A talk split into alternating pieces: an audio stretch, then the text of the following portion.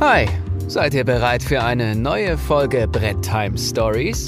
Der maßlose Brettspiel-Podcast aus dem Westflügel Remscheids und der Dunkelkammer Bochums. Mit Haider und dem Potti. Zwei Typen, die früher mal cool waren. Viel Vergnügen. Tag Leute, schön, dass ihr eingeschaltet habt. Heute neue Folge Brett Time Stories und in etwas veränderter Konstellation, denn ihr wisst ja, der Daniel hat sich ja ein bisschen, hat momentan ein bisschen viel zu tun. Er hat natürlich noch ein paar Folgen angekündigt.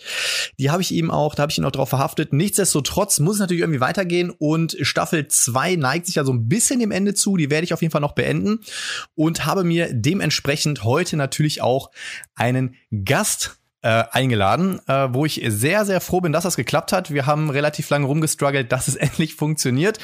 Kam tatsächlich auch äh, aus der Community ein, zwei Anfragen, ob ich nicht auch mal anfragen könnte. Aber bevor wir dann mit der Introduction unseres Gastes starten, ist es natürlich gang und gäbe bei uns, dass der Daniel immer ein kleines Liedchen trällert zu Beginn.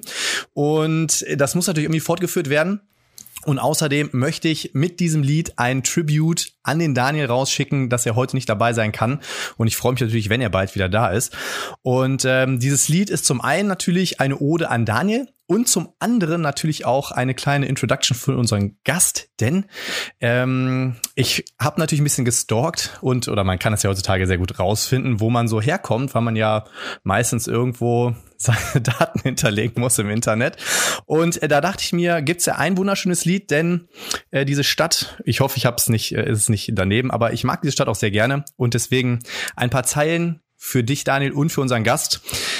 Hamburg, meine Perle, du wunderschöne Stadt, du bist mein Zuhause, du bist mein Leben, du bist die Stadt, auf die ich kann, auf die ich kann. Ich hoffe, es war richtig. Stimmt's? Ja, jawohl. Sehr schön. Ja, Dennis, schön, dass du da bist. Moin. Wenn du schon so anfängst, dann kann ich auch hier mit Moin loslegen. Hi. Ich danke, dass ich da drum. sein darf. Und es tut mir leid für die ganzen Unannehmlichkeiten für unser äh, Terminchaos. ja, ach, es ist, äh, ich habe gerade auch schon, im, als wir noch äh, off-camera waren, habe ich schon gesagt, was lange wird, wird gut. Und äh, irgendwie haben wir beide ja so ein bisschen rumgeeiert und äh, dann ging es ja auch so ein bisschen darum, dass wir auch wegen Daniel auch nochmal gucken, äh, weil ursprünglich wollten wir den Termin ja auch ganz normal zu dritt durchführen.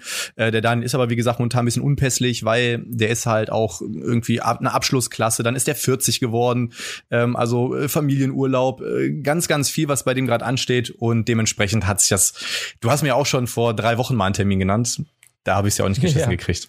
Insofern, ja. Äh, Dennis, möchtest du dich für die äh, paar wenigen People, die dich nicht kennen, einmal vorstellen, wer du bist und was du so machst? Mm, ja, kann ich gerne machen. Äh, moin, ich bin äh, Dennis, äh, meines Zeichens, wie nennt man das heutzutage, Content Creator äh, bei, bei, bei YouTube. Ähm, ich habe einen Kanal, der nennt sich Deist. Äh, darum geht es hauptsächlich um Miniaturenspiele, wohl mit dem Fokus stärker auf Tabletop beziehungsweise Miniature Wargaming. Hm. Äh, warum eigentlich Deist? Wie bist du darauf gekommen? Ich musste tatsächlich ähm, vorhin, äh, ich hatte schon überlegt, wie ich diese Folge nenne. Ähm, aber warum, warum Deist? Also einfach nur, weil eben im Tabletop-Game so viele Würfel geworfen werden oder gab es noch irgendwie ein Special, irgendein Special-Feature, wieso das so ist? Es gibt tatsächlich noch einen anderen Grund und äh, der liegt tatsächlich ein bisschen weiter in der Vergangenheit. Äh, ich hatte ja von 2010 bis 2014 hatte ich ja vorher schon mal eine ähm, Videomagazin über Tabletop gemacht. Das nannte sich Magabotato damals. Ähm, das haben wir 2014 mit der Kerncrew, die habe ich aufgebaut und da haben wir dann 2014 aufgehört. Die Marke existiert heute übrigens immer noch als, als wunderbarer Podcast. Ähm, aber da habe ich dann auch gar nichts mehr zu tun. Genau. Und dann äh, habe ich 2014 da aufgehört und habe gedacht, naja, komm, kannst du alleine irgendwie versuchen, was weiterzumachen, weil ich auch äh, für mich einfach herausfinden wollte, wie YouTube funktioniert. Weil als wir da mal 2010 angefangen haben, da äh, existierte YouTube nur in dem Maße, dass man nur 10 Minuten Videos hochladen konnte. Und es gab keine Möglichkeit für Werbung in den ganzen Kram. So, ähm, also haben wir uns relativ zügig äh, verabschiedet damals von YouTube, weil wir dachten, naja, wir brauchen irgendwie, müssen den ganzen Kram refinanzieren. Wir waren eine Truppe aus zehn Leuten, die unbezahlt da irgendwie äh, mehrere Stunden die Woche da rein investiert hatten. Und ähm, dann hatten wir eine eigene Website gemacht, äh, damit wir zumindest so mit Anzeigen ein paar kleine Euros machen konnten, um irgendwie zumindest ein bisschen was gegen zu finanzieren. Hm. So, und Äh, dadurch wusste ich nicht mehr, wie das, also dadurch bin ich komplett weg gewesen von YouTube, wusste gar nicht mehr, wie YouTube-Game funktioniert. Also zwar schon als, als Konsument, aber ich wollte es als, als äh, Creator, ich finde diesen Begriff so bescheuert, aber naja, es passt halt. Äh, als, als Creator wollte ich da dann im Endeffekt dann ähm, das dann auch mal versuchen. Und äh, dann habe ich gedacht, alles klar, da machst du mal nicht so ein Magazin, sondern machst du wirklich mal so kleine einzelne Videos, die halt wie so ein Magazin nur zerwürfelt. Ah. Ja. Ah, und dann ah. habe ich dann auch gedacht, ist alles klar. Dazu dann passend, ne, Dice, äh, Würfel, Tabletop und so weiter. Und dann passt das doch einigermaßen. Arsch auf Eimer, wie man äh, bei uns im Pod so schön sagt. genau, das war tatsächlich die Grundidee. ja, voll gut. Ich habe nämlich letztens, äh, es gibt nämlich noch ein so ein Mädel, ich weiß, ob du die kennst, die macht auch so Brettspiel-Content und die hat auch eine Videoreihe, die nennt Things Get Dicey oder Become Dicey oder so. Und die macht total mhm. cool, so schon so ein bisschen Cinematic, äh, Comedy, Satire-mäßig, äh, zum Beispiel irgendwie, wie man irgendwie so ein, ähm, Spielabend organisiert und so. Und das dreht die super cool ab und irgendwie Things Get Dicey oder so nennt sich das. Finde ich total genial. Ähm, bevor wir jetzt gleich in den reinen Talk einsteigen, hast du irgendein spezielles Getränk, was du gerade zu dir nimmst? Hm, tatsächlich gar nicht, äh, weil ich äh, normalerweise, wenn der nächste Tag ein, ein Werktag ist, ich äh, keine guten Getränke zu mir nehme. ähm, dementsprechend habe ich tatsächlich ganz billo äh, mir ein Wasser, aber mit so einem mit so einem Kochspot oben drauf, ge ah. draufgehauen. Ähm, das gibt's dann tatsächlich äh, für mich. Und äh, ich hätte zwar auch noch eine Cola gehabt, aber die bewahre ich mir für Mittwoch mit meinem eigenen Stream aus, da auf, da, weil da probiere ich diverse Colas durch. ist auch ist auch gut so. Ähm, hättest jetzt natürlich noch gesagt, du hast jetzt äh, schönes Gurkenwasser, ja, so fitnessmäßig. Das wäre natürlich oh, auch schon. ich habe ah, mal, nee, das ist das ist geschmacklich so ein bisschen schwierig. Ich habe mal eine Zeit lang in so einem Wellnessbetrieb gearbeitet und da hatten wir immer ja. so im Wartebereich sogenanntes Wellnesswasser und da war drin Gurken, Limetten und Minze. Super. Hat dann den ganzen Ach, Tag vor. Ja, also Limette und Minze kann ich mir vorstellen, aber, aber, äh, oh nee. Schwierig. So, ich habe mir heute was vorbereitet und zwar bei mir gibt es mhm. einen wunderschönen Mill Gin, Irish Pot Still Gin, distilled with Mediterranean Botanicals. Hier, ein wunderschönen Mill Gin. Und dazu habe ich äh, geguckt, am besten Premium Tonic Water von Fever Tree. Und der ist eigentlich ganz, der mundet. Mm. Dennis, lass uns doch mal einsteigen. Und zwar, mhm. was ich nämlich auch total spannend fand, denn äh, du hast ja nicht nur Tabletop, da habe ich natürlich nachher auch ein paar Fragen, aber wie du ja schon gesagt hast, auch so Miniaturenspiele. Und ja. äh, du hast letztens in einer deiner Gedankengrützen natürlich äh, auch ein relativ spannendes Thema ein angeschnitten, was natürlich auch ähm, in der Brettspielwelt momentan äh, in aller Munde ist. Da geht's ja auch ähm, um das Thema ähm, Crowdfunding, um das Thema, äh, wie das Ganze, sage ich mal, mittlerweile genutzt wird und so weiter. Und du hast ja auch einen recht bekannten Verlag mal so ein bisschen, ich nenne es jetzt mal angeprangert äh, und hast dir Cool Mini or Not mal so ein bisschen zur Brust genommen. Ähm, vielleicht ja, genau. magst du noch mal so grob sagen, was war so der Auslöser des Ganzen und ähm, ja, wie, wie siehst du das Ganze momentan? Weil du es ja doch recht naja, kritisch beäugt hast.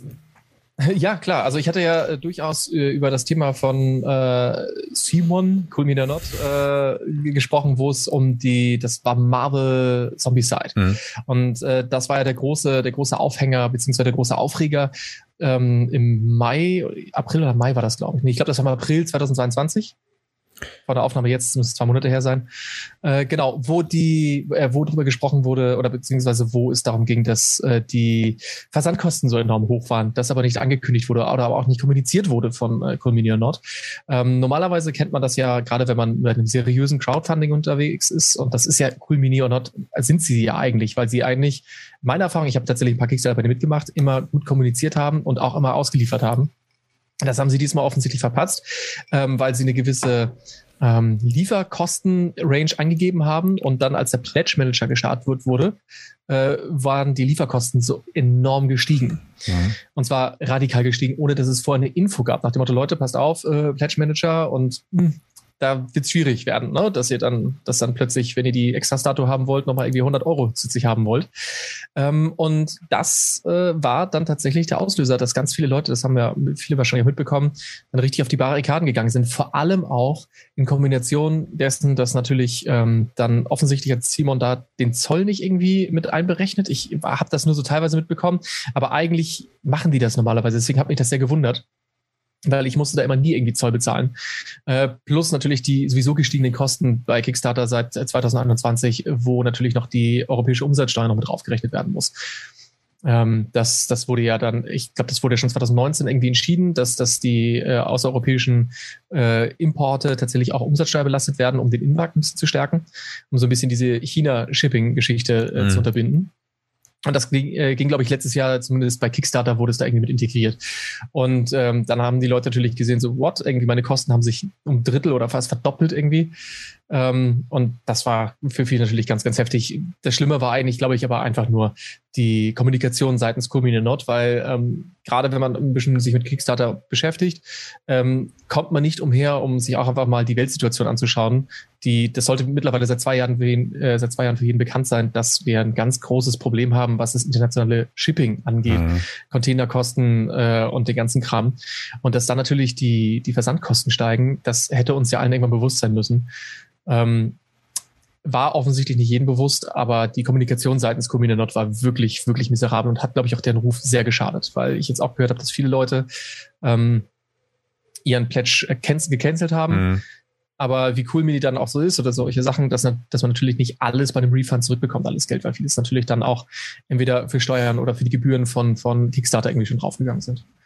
Ja, aber es ist auf jeden Fall, äh, ist auf, es ist auf jeden Fall ein recht spannendes Thema, wo man ja sagen muss, äh, ich habe ja auch schon den ein oder anderen Kickstarter von Cool Mini und Nord mitgemacht mhm. ähm, ja. und wo ich also was man natürlich auch irgendwie sagen muss, weil du hast gerade ganz witzigerweise gesagt, ja, ich muss irgendwie noch nie äh, groß Zoll bezahlen. Ich weiß nicht, ob du das mal gemacht hast, aber ich habe zum Beispiel bei meinem Bloodborne Pledge, den ich mir damals bestellt habe, äh, habe ich dann einfach mhm. mal erstmal so einen Beipackzettel dabei, der ist ja dann für den Zoll. Und dann habe ich diesen mhm. Beipackzettel mal rausgeholt und habe da mal drauf geguckt und dann stand da so Core Game äh, 17 Dollar. Expansion drei Dollar, wo ich denke so, hä?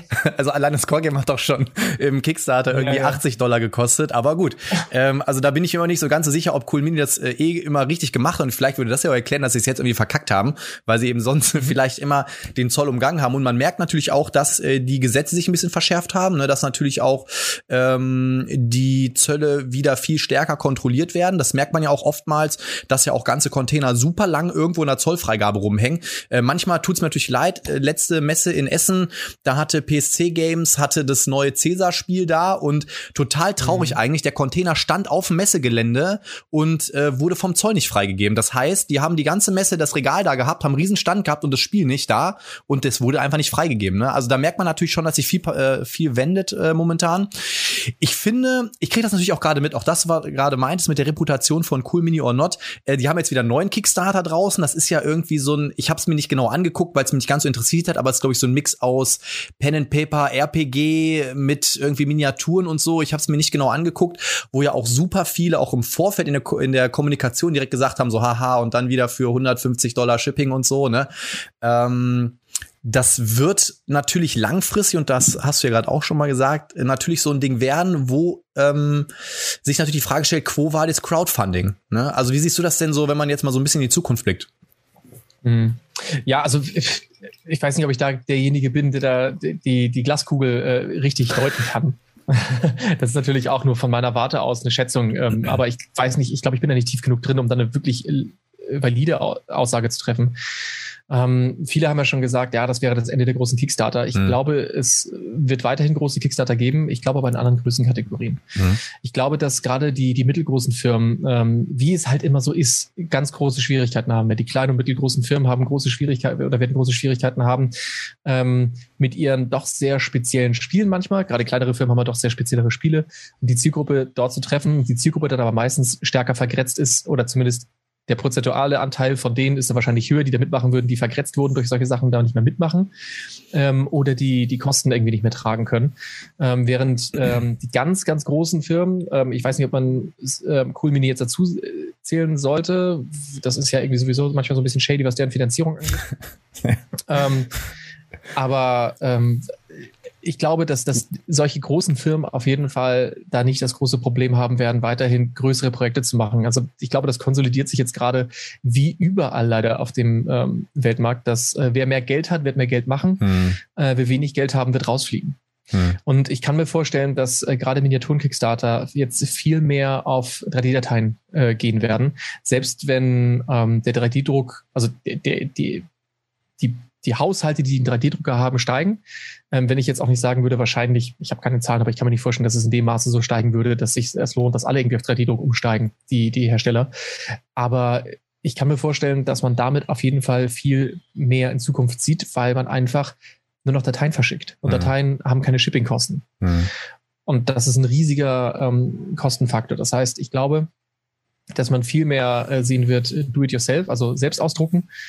Oder aber wirklich, dass die ganz Großen das irgendwie schaffen. Ich kann mir nicht vorstellen, dass die Kleinen das, das äh, es packen werden, ähm, dass die Kunden bereit sind, das zumindest in Europa, das, was sie dort sehen, nochmal hinterher, nachdem sie bezahlt haben, oder nachdem sie bei der, also bei ich möchte es unterstützen und plötzlich sehen, was für Kosten oben drauf kommen, sagen, ja, Moment. Weil wir sind es einfach einfach gewohnt, in Deutschland zumindest, dass wir alle Kosten auf einmal haben. Wir gehen in den Laden und da ist die Umsatzsteuer alles schon mit drin. Hm. Und ähm, wenn wir auch hier in einem Shop irgendwas bestellen, dann haben wir die Umsatzsteuer, klicken drauf, gucken, wie viel ist in die Lieferung, zack, das sehen wir sofort. Bei Kickstarter ist es ja nicht unbedingt, da steht nur plus VAT. So, und das sieht man dann meistens immer erst irgendwie dann später und du weißt nicht, was das Wert ist und dann kommen halt immer noch die 19 Prozent oben drauf.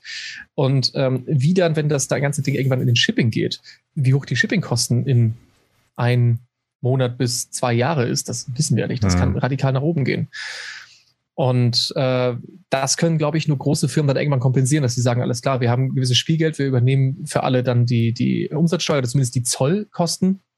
Ähm, dass äh, für die, für die, für die Bäcker die Kosten gesenkt werden und die dann eher das bekommen, was sie wollen. Beziehungsweise sie sehen. Hm. Da war dann noch, bei, bei Cool Mini gab jetzt nicht nur, nicht nur das allgemein äh, dann die Umsatzsteuer kam, sondern gab es ja noch äh, Shipping-Wett kam ja auch noch dazu, ja, also es war ja auch noch on top. Ähm, also, ja genau, der, der, Wert ne? wird, der Wert wird ja nachher berechnet, nicht aufgrund des Wertes äh, des, des Produktes, sondern aufgrund des Wertes des Produktes plus die Shipping. Genau. Und das war es ja, was das so richtig teuer gemacht hat. Ja. Obwohl, ich glaube, allgemein Transparenz ist so eine Geschichte. Hm, ich weiß nicht, ob du das äh, mitbekommen hast. Es gab ja auch eine relativ große Kampagne, ich glaube, es war über GameFound, lief das Ganze von den Leuten, die Youth ja gemacht haben. DIA Games war das. Und mhm. ähm, die Kampagne lief und die hatten, glaube ich, schon 500.000 oder 600.000 Euro eingenommen, haben dann die Kampagne ja. gecancelt und haben dann, also die, die haben gesagt, äh, also es war wirklich gefundet mit so und so viel Prozent, haben dann die Kampagne gecancelt und nicht nur, dass sie es gecancelt haben, die haben sogar gesagt, da die Kampagne nicht so erfolgreich gelaufen ist, wie sie sich das erhofft hatten, stellen sie den ähm, ähm, Studiobetrieb ein. Das heißt, sie haben sofort den Laden dicht gemacht, weil sie im Nachhinein gesagt haben, ja, wir hätten eigentlich, keine Ahnung, so und so viel tausend Bäcker haben müssen, damit sich das für uns rentiert. Also, wo ich mir natürlich auch denke, so, Okay, also erstmal, warum kommuniziert das nicht vorher? Warum setzt ihr dann eine Funding-Summe rein, die irgendwo bei, keine Ahnung, also 50.000 oder 60.000 war und ihr wart schon bei 500.000, 600.000, ja. um den Leuten das dann zu erklären, haben auch so viele gesagt, so, hä, warum? Also es versteht halt am Ende wieder keiner. Ne?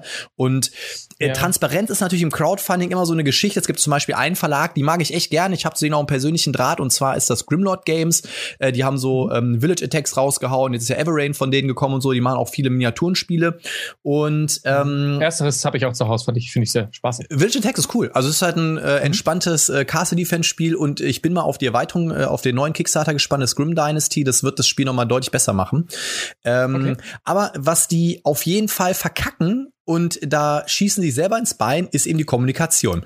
Ne? Also normalerweise läuft so eine Kickstarter-Kampagne, selbst wenn alles gelaufen ist, dass du wenigstens einmal im Monat ein Update sagst und selbst wenn du diesem Update nur sagst, hey Leute, wir können euch aktuell nichts Neues sagen, aber wir sind noch da, alles läuft, dann fühlen die Bäcker sich abgeholt. Dann wissen die wenigstens, sie haben uns nicht vergessen. Aber du kannst nicht mhm. plötzlich sieben Monate oder so kein Update schießen. Ne? Äh, dann das geht einfach nicht. Ne? Und das haben sie leider gemacht. Äh, also ich hatte natürlich immer so einen direkten Draht zu dem Autor und so, der sagte, ja, äh, wir, wir können dies und jenes. Ich sage, hey, die Leute, dann schreibt doch mal ein Update. Ey, die Leute müssen doch wissen, was Phase ist. Ne? Ähm, und das ist halt irgendwie meiner Meinung nach so ein Problem. Also was so äh, Transparenz im, im Crowdfunding angeht, das können nicht alle, meiner Meinung nach. Ja, also ich kann es immer nur aus meiner Warte sagen, ne? weil ich jetzt äh, nicht derjenige bin, der, der richtig, äh, sich, der richtig Bock hat, jetzt erstmal X äh, Kickstarter sich, sich anzuschauen, zu gucken, wie die laufen und wie sie kommunizieren, sondern ich kann immer nur von meiner Warte aus reden, äh, von den Kickstarter, wo ich mitgemacht habe. Hm. Oder wo ich Freunde habe, die da mit, äh, mitmachen. Also tatsächlich, ich würde mal sagen, erstmal nur auf 15 Consumer-Sicht. Hm. Ähm, und ich habe bisher immer sehr, sehr Glück gehabt, offensichtlich, bei den äh, Projekten, die ich gebackt habe, auch bei den ganzen Brettspielen, ähm, dass da die Kommunikation immer extrem gut war. Ähm, ich finde, dass Awakened Realms immer da sehr vorbildlich ist, hm. zum Beispiel. Aber auch da habe ich gehört, dass da viele Leute ähm, sehr, manchmal sehr enttäuscht waren, manchmal auch sehr aggressiv reagiert haben. Wobei ich auch ein, zwei Kritikpunkte meistens eher darin erkenne, dass die Leute einfach andere Vorstellungen von dem hatten, was Awakened Realms überhaupt vorhatte. Hm. Und dass dann natürlich so eine, dass man dann sowieso nachher enttäuscht ist.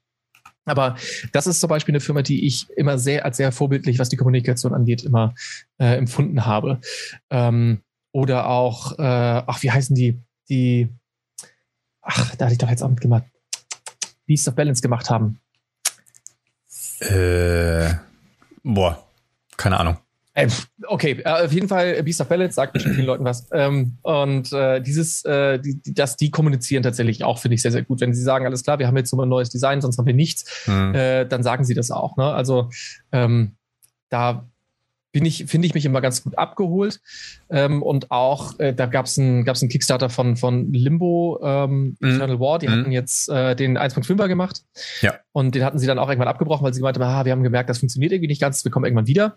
Und dann sind sie wiedergekommen und dann wurde das finanziert und dann haben sie schon angekündigt, ja, pass mal auf, der Pledge Manager ist offen, aber äh, Shippingkosten sind gerade ein Problem. Mhm. Das heißt, äh, ihr werdet richtig viele Shippingkosten wahrscheinlich haben. Das wird so und so. Wir versuchen da irgendwas zu deichseln, aber so, das ist nicht zufriedenstellend. Das ist natürlich sehr uncool, aber zumindest weiß ich da Bescheid, mhm. dass, dass das ist. Und sitzt nicht plötzlich davor und fragt mich, äh, weil, ja, aber das Wichtige ist ja auch, meiner Meinung nach, und du hast, das hast du ja vorhin auch schon gesagt, ich meine, jeder, der sich so ein bisschen mit Crowdfunding befasst, jeder, der so ein bisschen in, ich sag mal, in unserer Nische sich bewegt, ähm, mhm. der hat natürlich mitbekommen, was in den letzten Jahren passiert ist. Und wer sich jetzt noch über horrende Shippingkosten aufregt, also dann ist meiner Meinung nach halt auch irgendwie ein bisschen was schiefgelaufen. Denn ähm, wenn ich, äh, da wird es auch Leute geben, die es jetzt natürlich komplett anders sehen, aber wenn ich natürlich mich jetzt mit Kickstarter befasse, dann kalkuliere ich diese Preise mit ein. Also für mich als als, als jemand, der, sage ich mal, schon jetzt seit ein paar Jahren Crowdfunding betreibt, dann kalkuliere mhm. ich und sage für mich, okay, das ist ungefähr das Shipping, womit ich rechnen muss.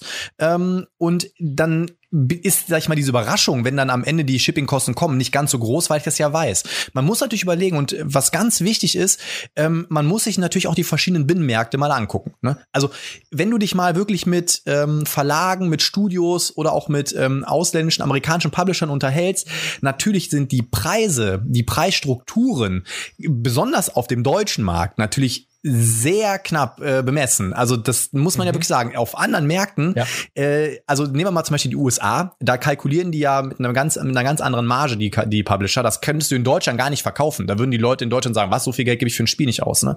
Ähm, ja, ob, also das muss man natürlich auch immer so ein bisschen haben, muss man natürlich ein bisschen im Auge haben, dass natürlich der deutsche Konsument und die deutsche Konsumentin natürlich so ein bisschen verwöhnt worden ist in den letzten Dekaden, sage ich mal, obwohl man natürlich auch da wieder ein bisschen vorsichtig sein muss, natürlich trotzdem sehr viel Geld, was über den Tisch geht, aber äh, wir sind einfach andere Sachen gewohnt. Und jetzt kommt natürlich so langsam die Keule, dass natürlich irgendwie alles betroffen wird, gerade auch von diesen Shippingkosten und so weiter und so fort. Ähm, und ich glaube, ähm, man sagt immer so schön, was der Bur nicht kennt, das frisst er nicht, ne? Und man muss natürlich sich erstmal wieder daran gewöhnen oder jetzt erstmal diese, diese neue ähm, Sichtweise erstmal zu kriegen, ne? Weil ähm, es ist genauso wie, wenn Leute sich immer aufregen, dass der Kickstarter halt so, ja, dann dauert der zwei Jahre und der sollte schon vor einem Jahr kommen. Dann denke ich mir so, ja, hast du grundsätzlich recht, gebe ich dir recht, aber es ist immer noch Crowdfunding, ne? Du gehst hier nicht irgendwie eine Vorbestelleraktion wo nicht schon alles im Druck ist und so weiter, sondern da kann noch so viel passieren, da werden sich noch Designs ändern, vielleicht äh, merken die plötzlich, die Miniaturen passen nicht und so weiter. Man muss einfach auch so ein bisschen Toleranz meiner Meinung nach im Crowdfunding mitbringen. Aber die Frage ist natürlich, wo ist die Grenze der Toleranz, ne? Äh, ja, sehe ich, sehe ich ganz genauso. Also vielleicht bin ich da auch einfach zu tolerant, also vielleicht bin ich da zu tolerant bei der ganzen Geschichte. Weil äh, ich, ich sehe ich sehe Kickstarter als das, was es eigentlich ist. Ne? Wie du schon mal, das ist keine Vorbestellung, sondern es ist im Endeffekt ein Risikokapital. Du äh, was, was, du, was du in ein Projekt reinsteckst. Mhm. Äh, und du hast ja nicht mal das Anrecht, dass du eine Gegenleistung dafür bekommst. Das sind ja eigentlich nur Boni, weil im Endeffekt ist Kickstarter einfach, da möchte jemand sein Kram finanzieren und die Crowd gibt einfach Geld zu, damit es realisiert wird. Natürlich werden da, werden da als Anreize die, die Sachen rausgehauen, was ja auch ganz logisch ist. Ähm, aber du hast ja tatsächlich kein wirkliches Anrecht, dass du genau diesen Gegenwert bekommst, weil das im Endeffekt Risikokapital ist, das mhm. du als Einzelperson reinwirfst. Ähm, und vielleicht sehe ich das auch tatsächlich so. Das heißt, wenn ich das Geld rausgebe, natürlich ärgert es mich, wenn ich dann irgendwie bei einem Kickstarter mitmache und mein Geld ist weg und ich kriege nichts dafür. Natürlich ärgere ich mich da. Aber das, äh, dann kann ich nicht sagen, äh, Kickstarter ist kacke, sondern dann muss ich, glaube ich, den Fehler bei mir sehen, ob mein Verständnis dessen falsch war. Mhm. Ähm, und vielleicht bin ich dann aber auch so geduldig, weil ich habe genügend zu spielen zu Hause und wenn ein Spiel nicht in einem Jahr kommt, sondern in drei Jahren, sage ich für mich persönlich, so what? Aber das, also, das ist, halt tatsächlich so. Dann, dann freue ich mich einfach, dann, wenn plötzlich ein Paket vor der Tür steht. Ach so, ja, cool. Aber ja. ähm, es ist nicht so, dass ich mich dann jetzt irgendwie zwei Jahre lang total langweile. Aber das ist halt auch so ein Ding. Die Diskussion habe ich, glaube ich, im letzten halben Jahr so oft geführt, wo Leute sich dann aufregt haben und gesagt haben, ja, und das hat jetzt schon zwei Jahre Verspätung, das Spiel. Also äh, ich habe letztens mal grob gezählt und ich habe hier glaube ich knapp 500 Schachteln in meinem Regalen und da habe ich schon so Erweiterungen und so teilweise mit reingeräumt. Also ähm, mir mangelt auch nicht an Spielen und ich bin auch mittlerweile auch an einem Punkt. Äh, ich meine natürlich als und ich musste vorhin so lachen, weil ich mag dieses Wort auch überhaupt nicht. Diesen auch so Content Creator will man natürlich auch immer so den neuesten Shit haben und will natürlich auch immer, ey, jetzt hier bringe ich was raus, bin einer der ersten, aber ey, ich bin da so von weg, ne? Influencer. Ich denk, oh, ist noch schlimmer. Das ist noch schlimmer, ja. ohne Scheiß. Ja, also es ist so grausam es ist, aber es sind einfach die Bezeichnungen, die sind. Ja. Also ich, ich würde weiß. mich auch ungern als Influencer oder Content Creator bezeichnen, aber tatsächlich ist es ja nun genau das, was wir machen. Leider Gottes. Aber dann, anderes Thema. aber dann gefällt mir Content Creator schon ein bisschen besser, weil das ist ja wenigstens, ich nenne es jetzt mal eine Berufsbezeichnung. Ja, Influencer finde ich ist so jemand. ist eine Krankheit. Ja, genau. So, das ist irgendwie negativ behaftet für mich. Ähm, so, wo bin ich stehen geblieben? Jetzt habe ich äh, den Faden verloren. Ähm, ach ja, genau. Und vor allem, es ist ja auch immer so, äh, oftmals werden Spiele ja, jetzt hast du auch Awaken Realms genannt, äh, Deutsch, Englisch. Ähm, natürlich habe ich mich auch schon mal darüber geärgert, weil was mich bei Awaken Realms manchmal so ein bisschen stört, ist so dieses, äh, sie sagen dann, die Language Edition kommt drei Monate später, so kündigen sie es immer an und im Endeffekt kommt dann die deutsche Version anderthalb Jahre nach der englischen. Ist okay, im Endeffekt auch da denke ich mittlerweile, ist mir Wurst, wenn ich es dann halt erst auf Deutsch spiele. Ähm, aber ich gehe zumindest mittlerweile so weit, dass ich sage, wenn es das Spiel auch auf Deutsch gibt mhm. oder es auch auf Deutsch kommt, dann spiele ich es auch auf Deutsch und dann warte ich von mir aus auch, ne? Aber ja, ja, definitiv. Ja, aber da gibt es dann auch wieder Leute, die sagen so, nee, dann hol ich es wieder auf Englisch, dann habe ich es früher. So. Äh, ja, definitiv. Aber auch ich bin dann auch jemand, der sagt, okay, pass auf, äh, ich will es dann auch auf Deutsch haben. Also ich meine, ich kann es natürlich auch dann auf, Engl auf Englisch spielen, äh, aber irgendwie fand ich es, äh, wenn ich die Möglichkeit habe, das auf Deutsch zu bekommen, dann mache ich das auch mal gerne. Hm. Sehe ich ganz also, genauso. Ja. Mhm. Ja, und die, die paar Monate, ich meine, ja, es sind, also wir wissen ganz genau, wenn der Wacom Rams sagt, drei Monate später, das wird dann wahrscheinlich, wahrscheinlich ein Jahr später. Wie ich schon meinte, mir ist das tatsächlich dann relativ egal. Aber ich glaube, da sind wir so ein bisschen aus demselben Holz geschnitzt. Ich bin nämlich auch, was das angeht, atme ich halt mega entspannt durch die Hose. Und äh, da hatten ja. wir auch, ähm, ah, was war das denn? Ach ja, genau. Es gab auch so ein, ich nenne es mal Skandal-Kickstarter. Und zwar Street Fighter, das Miniaturenspiel. Uh, ein Ey, richtig großartiges Spiel sogar. Dankeschön. Es ist eins meiner absoluten Favorite Games. Es, also ich liebe es und es ist, ist so schön. Und äh, aber auch da ist ja auch so viel schief gegangen. Dann gab es ja noch einen Fehldruck ja. mit dem Ding und so. Da sind Leute so auf die Barrikaden gegangen und es kam ja auch so spät und so. Und ich habe mir, also ich habe immer noch so die Einstellung, solange es doch kommt und alles funktioniert, ist mir das egal. Wenn das Spiel ja, ankommt und da fehlt die Hälfte und äh, keine Ahnung, das ist die übelste Grütze, kann ich mich immer noch aufregen. Aber nur weil ich ein paar, ein paar Sticker noch mal auf so ein paar Autoteile kleben muss, rege ich mich nicht auf und das Spiel ist grandios. Also es ist grandios. Ja, ich habe auch, also ich eben Freund von mir hat's und äh, ich ich fand das also wirklich richtig richtig großartig.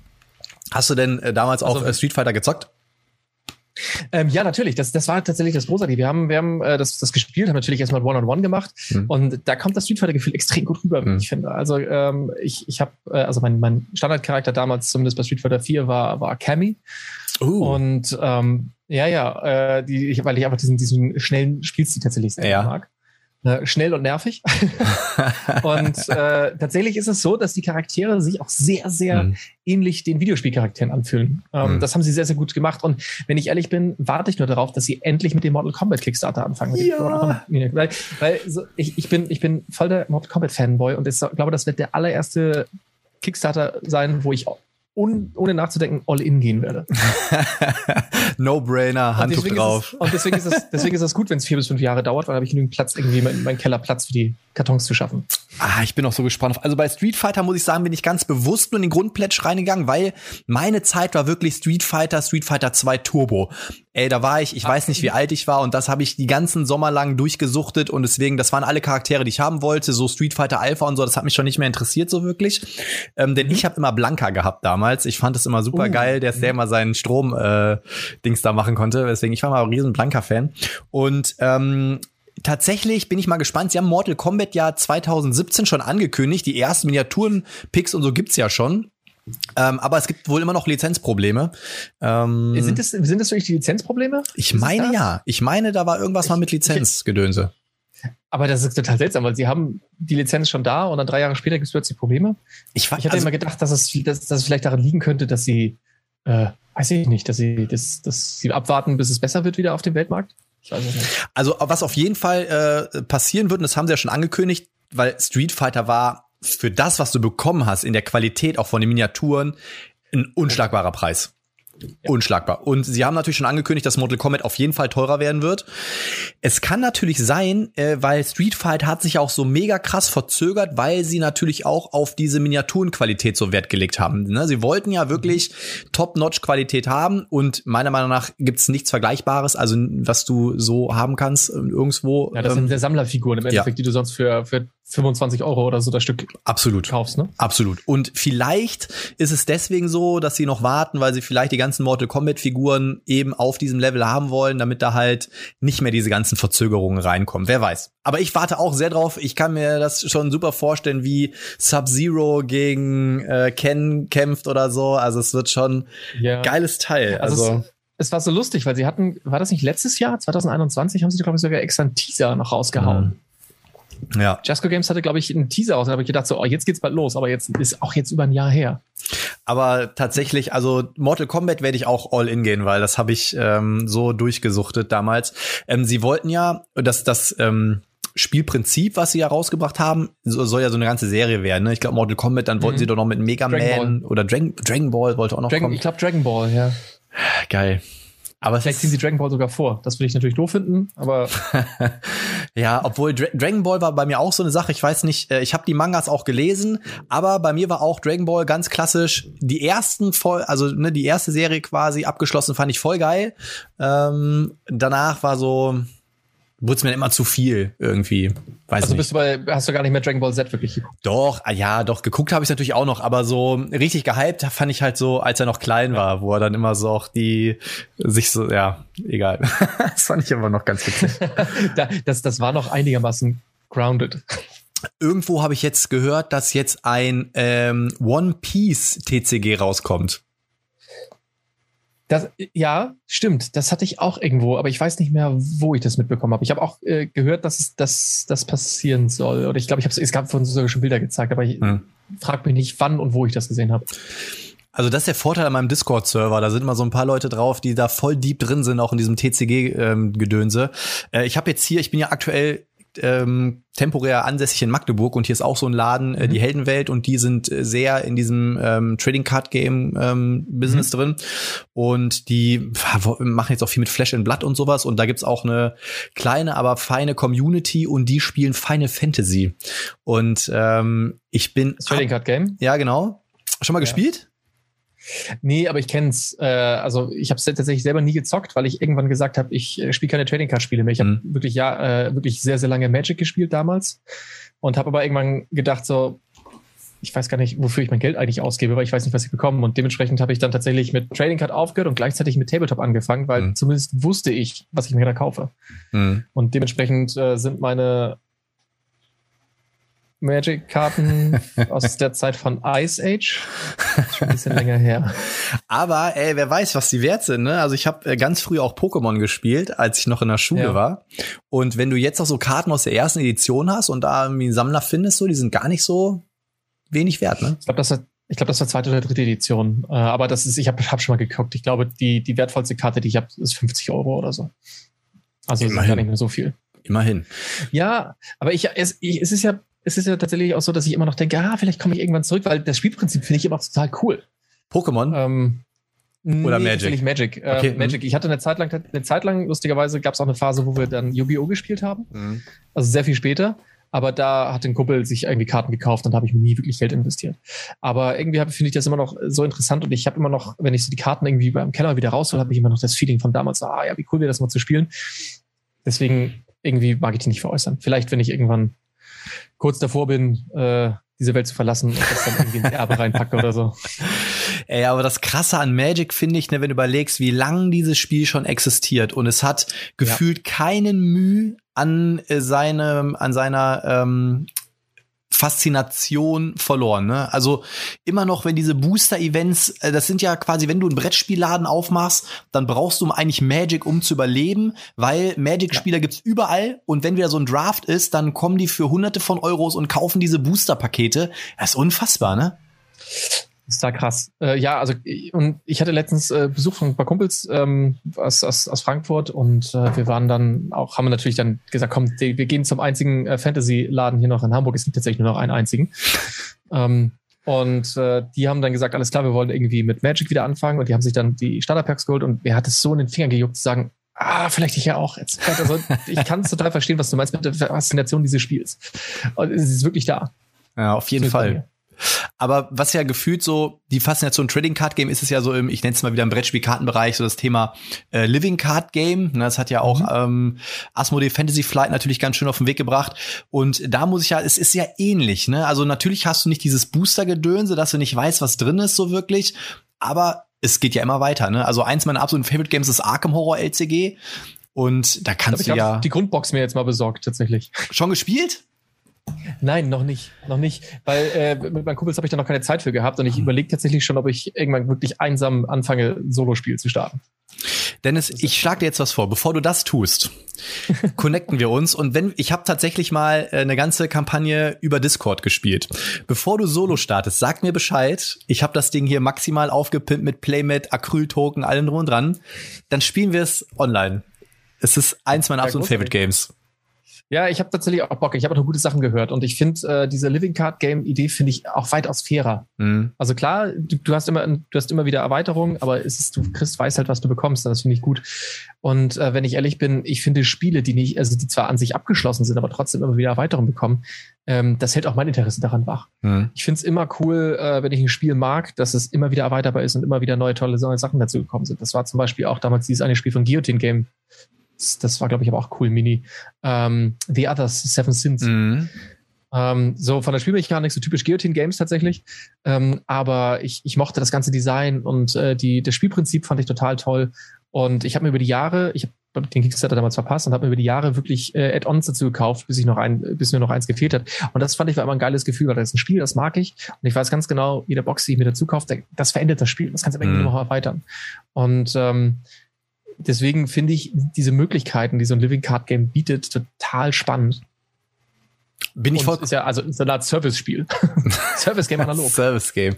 Bin ich vollkommen bei dir. Also, obwohl ich sagen muss, und ich weiß nicht, wie es bei dir ist, aber Kampagnenspiele sind natürlich immer bringen immer eine gewisse Herausforderung mit sich, ne? weil wenn du es in einer Gruppe spielst, du musst irgendwie ein Commitment haben, die Leute müssen sagen so, yo, wir treffen uns jetzt. Ähm, ich weiß nicht, ob du jemals Gloomhaven gespielt hast, aber ähm, ich hab's auch irgendwann einfach aufgegeben, habe gesagt so, nee, komm, ich verkauf's. Ähm, ich krieg das in meinem Leben nicht durch, ja, aber ähm, Nichtsdestotrotz haben Kampagnenspiele für mich auch immer noch eine Faszination, weil ich eben ähm, ein sehr thematischer Spieler bin. Ich liebe es einfach, Geschichten zu erleben. Ich habe eine blühende Fantasie und deswegen ähm, du hast ja zumindest in der Brettspiel-Bubble immer so dieses, ich nenne es mal Clash zwischen Eurogames und äh, jetzt Miniaturen oder thematischen Spielen und ich würde immer ein thematisches Spiel vorziehen. Ami-Trash. Ami-Trash, genau. Ja, damit, damit du ernst genommen wirst. Hast recht. Ähm, und ich weiß nicht, also ich würde jederzeit ein Story-Game vorziehen, sofern es natürlich gut ist, muss man natürlich auch sagen. Ne? Bin ich, ja, also ich merke tatsächlich auch, wenn ich so meine Spielsammlung durchforst und überlege, okay, welches Spiel muss meine Sammlung wieder verlassen ähm, und dann so gucke, welche Spiele rausgehen und welche bei mir bleiben, bin ich tatsächlich relativ ähnlich in diese Richtung. Mhm. Ähm, ich mag, ich mag Spiele, die eine gute äh, Spielmechanik haben, also gerade sowas wie Gebietskontrollspiele. Mhm. Ne? also da gibt es auch sehr viele geile Hero-Games, die mag ich total gerne. Ähm, mittlerweile bin ich aber tatsächlich so, dass ich nicht nur einfach Spielmechaniken haben möchte, sondern dass ich zum Beispiel auch ähm, das drumherum muss für mich passen. Das Artwork muss passen, das muss irgendwas Geiles haben, was mich auch von der Story oder sowas oder von der Atmosphäre interessiert, unabhängig von den Mechaniken. Das ist so das Problem. Äh, Sagrada ist ein großartiges Spiel, aber es interessiert, also ich finde es persönlich total langweilig, weil mich das äh, Artdesign nicht interessiert. Ja, aber das, das Spielprinzip ist großartig, ist richtig, richtig gut. Aber ich merke so, dass, dass es mich einfach nicht anspricht, mhm. ähm, wegen der Aufmachung. Und ähm, tatsächlich ist es so, wie du, du sagst, es bei mir ähnlich, dass ich dann Spiele, die die Geschichte haben, dann ist das Spiel einfach ein bisschen seichter, aber die erzählen eine Geschichte der Kampagne, die länger wird und sich dann entwickelt und man einen gewissen Progress hat, ähm, kriegen mich tatsächlich auch eher. Und das ist leider auch im, bei mir in meinem Umfeld sehr schwierig, äh, dann so eine Kampagne durchzuspielen, weil ich keine feste Spielgruppe habe. Mhm. So, und dann mal eine Kampagne zu haben. Ich habe eine feste Spielgruppe, aber an der bin ich nicht Teil. ich, bin nicht, ich bin nicht Teil dieser festen Spielgruppe, wo dann viele meiner Freunde drin sind. Ja. Und die haben genau diese Sachen wie Gloomhaven durchgespielt, die haben äh, Imperial Assault, haben sie ja alles durchgespielt. Also ein Spiel, wo ich gedacht habe, oh, habe ich auch Bock zu. Ja, nee, haben wir schon gespielt. Geil. und ähm, Genau, und da, daher, also ich, ich habe mir tatsächlich auch nur deswegen, wegen, wegen Story und so weiter, ich habe mir Midara geholt. Uh. Ähm, ähm, weil mir ein Kumpel gesagt hat, das ist einfach so gut, mhm. so eine Story. Aber ey, wir, wir haben es jetzt endlich mal geschafft, tatsächlich mit, ähm, wo jetzt, ähm, wie heißt es denn? Massive Darkness 2 kam, mhm. haben es endlich mal geschafft, äh, mit mir genügend Leute ranzuholen, dass wir äh, uns jetzt zum vierten Mal treffen, die Kampagne weiterzuspielen. Mhm. Das ist sonst meistens nach dem ersten zwei Malen das heißt nie was. Und trotzdem habe ich all diese Kampagnenspiele zu Hause. Aber da geht's genauso wie mir. Also wenn ich jetzt mal so durchs Regal gucke, ich finde direkt so fünf, sechs, sieben Spiele. Ähm, deswegen gewinnen bei mir, sag ich mal, so One-Shot-Crawler auch immer mehr an Attraktivität, wo ich genau weiß, ähm, ich spiele vielleicht an einem Abend sieben Stunden da dran, aber dann ist das Ding irgendwie abgeschlossen. Ne? Also ähm, das finde ich natürlich geil, aber ich zum Beispiel ein Kumpel von mir, der verkauft gerade Chronicles of Drunagor.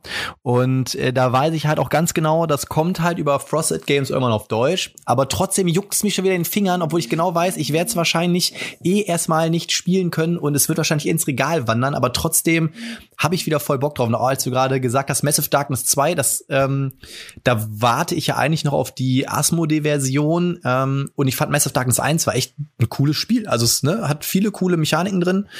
Ähm, und auch Massive Darkness 2, du glaubst gar nicht, wie oft ich schon mein Handy in der Hand hatte, eBay Kleinanzeigen, Massive Darkness 2 und ich bin froh, dass ich immer wieder noch widerstehen konnte bisher. Also der zweite ist tatsächlich viel besser als der erste. Ich finde, der erste ja. funktioniert als, als One-Shot-Mission mhm. ganz gut, äh, als Kampagne gar nicht. Mhm. Also das war, die, die Kampagnenmechanik war richtig schlimm, fand ich im ersten Teil. Und das ist im zweiten Teil so viel besser. Mhm. Also du hast tatsächlich Mm, natürlich versuchen sie dir den, den Progress nicht so leicht zu machen, dass er ein bisschen schwerer ist als im, im normalen Spiel, aber die Missionen sind dafür auch kleiner äh, und kürzer, ein bisschen, bisschen modifiziert. Und aber auch der, das Voranschreiten in der Kampagne ist so gut gemacht. Du hast dann steigst dann nicht nur bis Level 5 auf, wie in einem normalen Spiel, sondern bis Level 10 geht das dann tatsächlich. Mhm. Das heißt, du hast auch die Möglichkeit, dass du nach jeder Mission irgendwie ein Erfolgserlebnis hast. Mhm mit, mit neuen Ausrüstungsmöglichkeiten, ähm, mit, mit natürlich neuen Gegnerleveln und auch, dass es äh, spezielle Kampagnenkarten gibt, die man nur in der Kampagne bekommen kann, mhm. so, dass man spezielle Fähigkeiten oder Gegenstände freischalten kann. Und das haben sie so viel besser im zweiten Teil gemacht. Plus, dass ich finde, dass das Spielprinzip viel smoother ist ähm, und so einige Stolpersteine nicht mehr mit dabei sind, wie im ersten Teil. Warte, ich muss mal kurz auf eBay Kleinanzeigen gehen, mal gucken. du, glaub, du, glaubst gar nicht, wie oft ich auch schon, wenn ich mit Daniel hier gesessen habe und der mir von irgendwelchen Spielen erzählt hat, ich habe teilweise während des Podcasts Spiele gekauft, weil er mir irgendwas erzählt hat und ähm, ja, ich bin Also wenn du Massive äh, hast, hast du Massive Darkness 1 noch? Ich hab's nicht, also ich hab's damals, ich habe auch nur das also. Grundspiel gehabt, ich hab's mir damals nämlich auf der Messe mitgenommen, als es ähm, erschienen war und dann habe ich es mir bei Asmodee nämlich auf der Messe mitgenommen und habe aber tatsächlich auch nie die Kampagne gespielt und hab's dann irgendwann irgendwann einfach, weil ich zu viele hatte, es einfach abgegeben. Dementsprechend. So, ähm, also soll, solltest du noch was haben, äh, solltest du gucken, dass du vom, vom Kickstarter noch das äh, Transfer Pack bekommst, wo du alles aus Massive Darkness 1 und Massive Darkness 2 nutzen kannst, die Helden und äh, Ah, ist natürlich Monster. geil, ja. Okay. Das, das, äh, das, also ich, ich habe am zweiten kein All-In gemacht, aber trotzdem mhm. riesige, riesigen Stapel an Boxen, weil ich die Grundbox aus dem ersten Teil plus zwei Erweiterungen habe und das ist dann schon riesig. Aber wenn du Massive Darkness 2 holst, ich sag dir, eine Sache brauchst du. Und zwar oh, diesen Ach, so ein. Das ist ein so, ach, wie geil ist das, ist ein Kartenorganizer. Und äh, den hatte ich tatsächlich, ich weiß nicht, ob der auch so zu kaufen gibt. Der ist tatsächlich auf genau diese Kartengröße angepasst.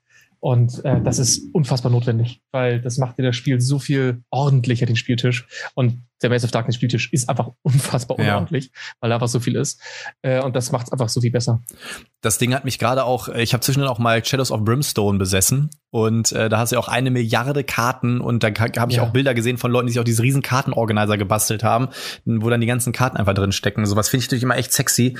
Ähm, ja, Brettspiel, ähm, Brettspielordnung, das wäre das wär mal so ein Thema, wo man mal drüber philosophieren könnte. Ähm, das ist schwierig zum Verstauen tatsächlich. Ja. Hast du denn, wie war denn so allgemein dein Werdegang? Du hast ja gerade eben schon was angeschnitten, dass du irgendwie ne, irgendwann erstmal gewechselt hast, so Richtung ähm, Tabletop. Wann fing deine Faszination allgemein für das Thema Spiele, Gaming, egal jetzt ob digital oder analog, an und wie hat sich das Ganze zum heutigen Zeitpunkt weiterentwickelt? Boah, das ist weit und das kann ich tatsächlich so gar nicht sagen. Also ich glaube, ähm, ja, das ist, ist wirklich schwierig, weil ich natürlich sehr früh angefangen habe. Ne? Also was, was, was Brettspiele angeht, habe ich natürlich als Kind, kind Kinderspiele gespielt. Mhm. So, Kribbel, Krabbel. Ja, okay, dann, dann äh, wollen wir das ein bisschen eingrenzen. Sagen wir mal so, ja. als du schon so ein einigermaßen cooler Dude warst. so von einem Jugendalter. Also fangen wir mal damit an.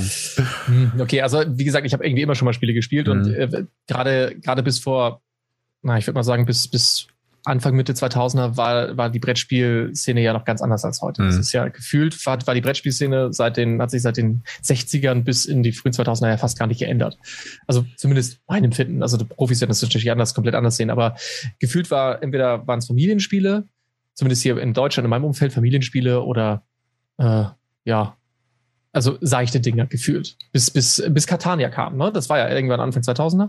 95. So. Okay, ey, dann bin ich sehr spät eingestiegen. Okay, lassen wir das Thema. Schneiden wir bitte alles weg. Ähm, nein, also tatsächlich ähm, so richtig, richtig eingestiegen in diese ganzen ähm, äh, Pro-Games oder diesen, diese Kennerspiele mhm. ähm, bin ich äh, tatsächlich damals äh, mit Hero Quest. Oh, Natürlich mh. vorher schon Videospiele gehabt, ja. Äh, mein, mein Großvater war der Erste, der Gameboy hatte. So, dadurch ist natürlich das Spielen auf ein anderes Level gegangen. Und ähm, dann war Hero Quest tatsächlich das erste äh, Spiel, was sich so in diese Richtung hatte. Ähm, habe mich dann für diesen ganzen Fantasy-Kram ähm, interessiert. Dann hat es auch nicht lange gedauert, irgendwie so ein paar Jahre später, dass ich dann äh, irgendwann ein Rollenspiel angefangen habe. Fast zeitgleich damit Trading Cards. Mhm. Und dann so mit 14 bin ich tatsächlich in das Tabletop-Hobby eingestiegen, weil mich das einfach äh, zu sehr an, äh, an, an Hero Quest aber auch an äh, Braveheart erinnert hat, so diese Schlachten bei Braveheart, die haben mich damals, damals total beeindruckt. Mhm. Und dann gab es halt so eine, so eine Box von Warhammer Fantasy, äh, wo einfach eine Armee Hochelfen und eine Armee Goblins drin waren. Und ich mhm. hab gedacht, boah, das ist wie in unseren Rollenspielen plus Braveheart-Schlachten. und das war für mich tatsächlich so der Anfang. Und ähm, dann habe ich wirklich, also über ein Jahrzehnt lang wirklich nur Warhammer und äh, Games Workshop-Kram gespielt, mhm. auch bei den Brettspielen gar nicht rumgeguckt. Und so richtig ging das lustigerweise los, als wir mit Marga Potato damals angefangen haben, weil dadurch hat sich dann der, der der Horizont für mich, also währenddessen tatsächlich stark erweitert. Mhm. Und ich glaube, dann so richtig wieder zurück zu den Brettspielen bin ich mit Descent erste Edition gekommen. Oh, so, wo ich dann ja. gesagt habe, dass es noch coolen Kram neben dem, äh, neben dem Tabletop gibt. Mhm. Natürlich hatte ich vorher Katan gespielt, das ähm, war irgendwie ganz nett, aber so richtig ähm, zu diesen Kennerspielen dann der neueren Generation, würde ich sagen, kam ich tatsächlich erst äh, mit Descent. Descent war ja eine riesen Box, ne? Obwohl, obwohl die erste, ja. die, die erste Edition war, glaube ich, noch klein, aber spätestens bei der zweiten kenne ich noch die schon zumindest diese Riesenbox, diese Ne? Umgekehrt, die erste war größer. War das so? Die von der ersten Edition war eine, die von der ersten Edition war eine große längliche Box und ich glaube, die zweite war quadratisch eher. Ah, ich glaube, wenn ich mich jetzt nicht vertue, aber die erste Edition war, glaube ich, so diese Zeit, wo Fantasy Flight diese ganzen fetten Boxen rauskam mit Tides of Iron, äh, Descent, ähm, ja. World of Warcraft, Twilight Imperium, Starcraft. Starcraft, das waren ja alles diese riesen Schachteln einfach, ja. Ähm, ja. die bei mir auch alle, wo sind sie, da oben stehen, ähm, kann man jetzt natürlich nicht sehen, aber ähm, hast du denn als jetzt der Reprint oder die Neuauflage von Hero Quest war, hast du es dir geholt, so als alter Nostalgiker? Oder äh, hast du dir gedacht so? Ach so, ach so, ja, da, da, ich zeig gerade den Finger drauf. Ach so. da, da im Hintergrund, da im Hintergrund steht's. okay, also ich muss tatsächlich also, ja. gestehen, ich habe Hero Quest damals nicht gespielt. Und mhm. als dann jetzt die Neuauflage kam, ich gedacht so, okay, jetzt greife ich zu und ich zock's mal. Und ich muss sagen, wir hatten hier eine super witzige Runde. Wir waren eins, zwei, drei, wir waren fünf oder sechs Leute und wir haben dabei jeder drei, vier, fünf Bierchen getrunken und so. Und es war halt super witzig.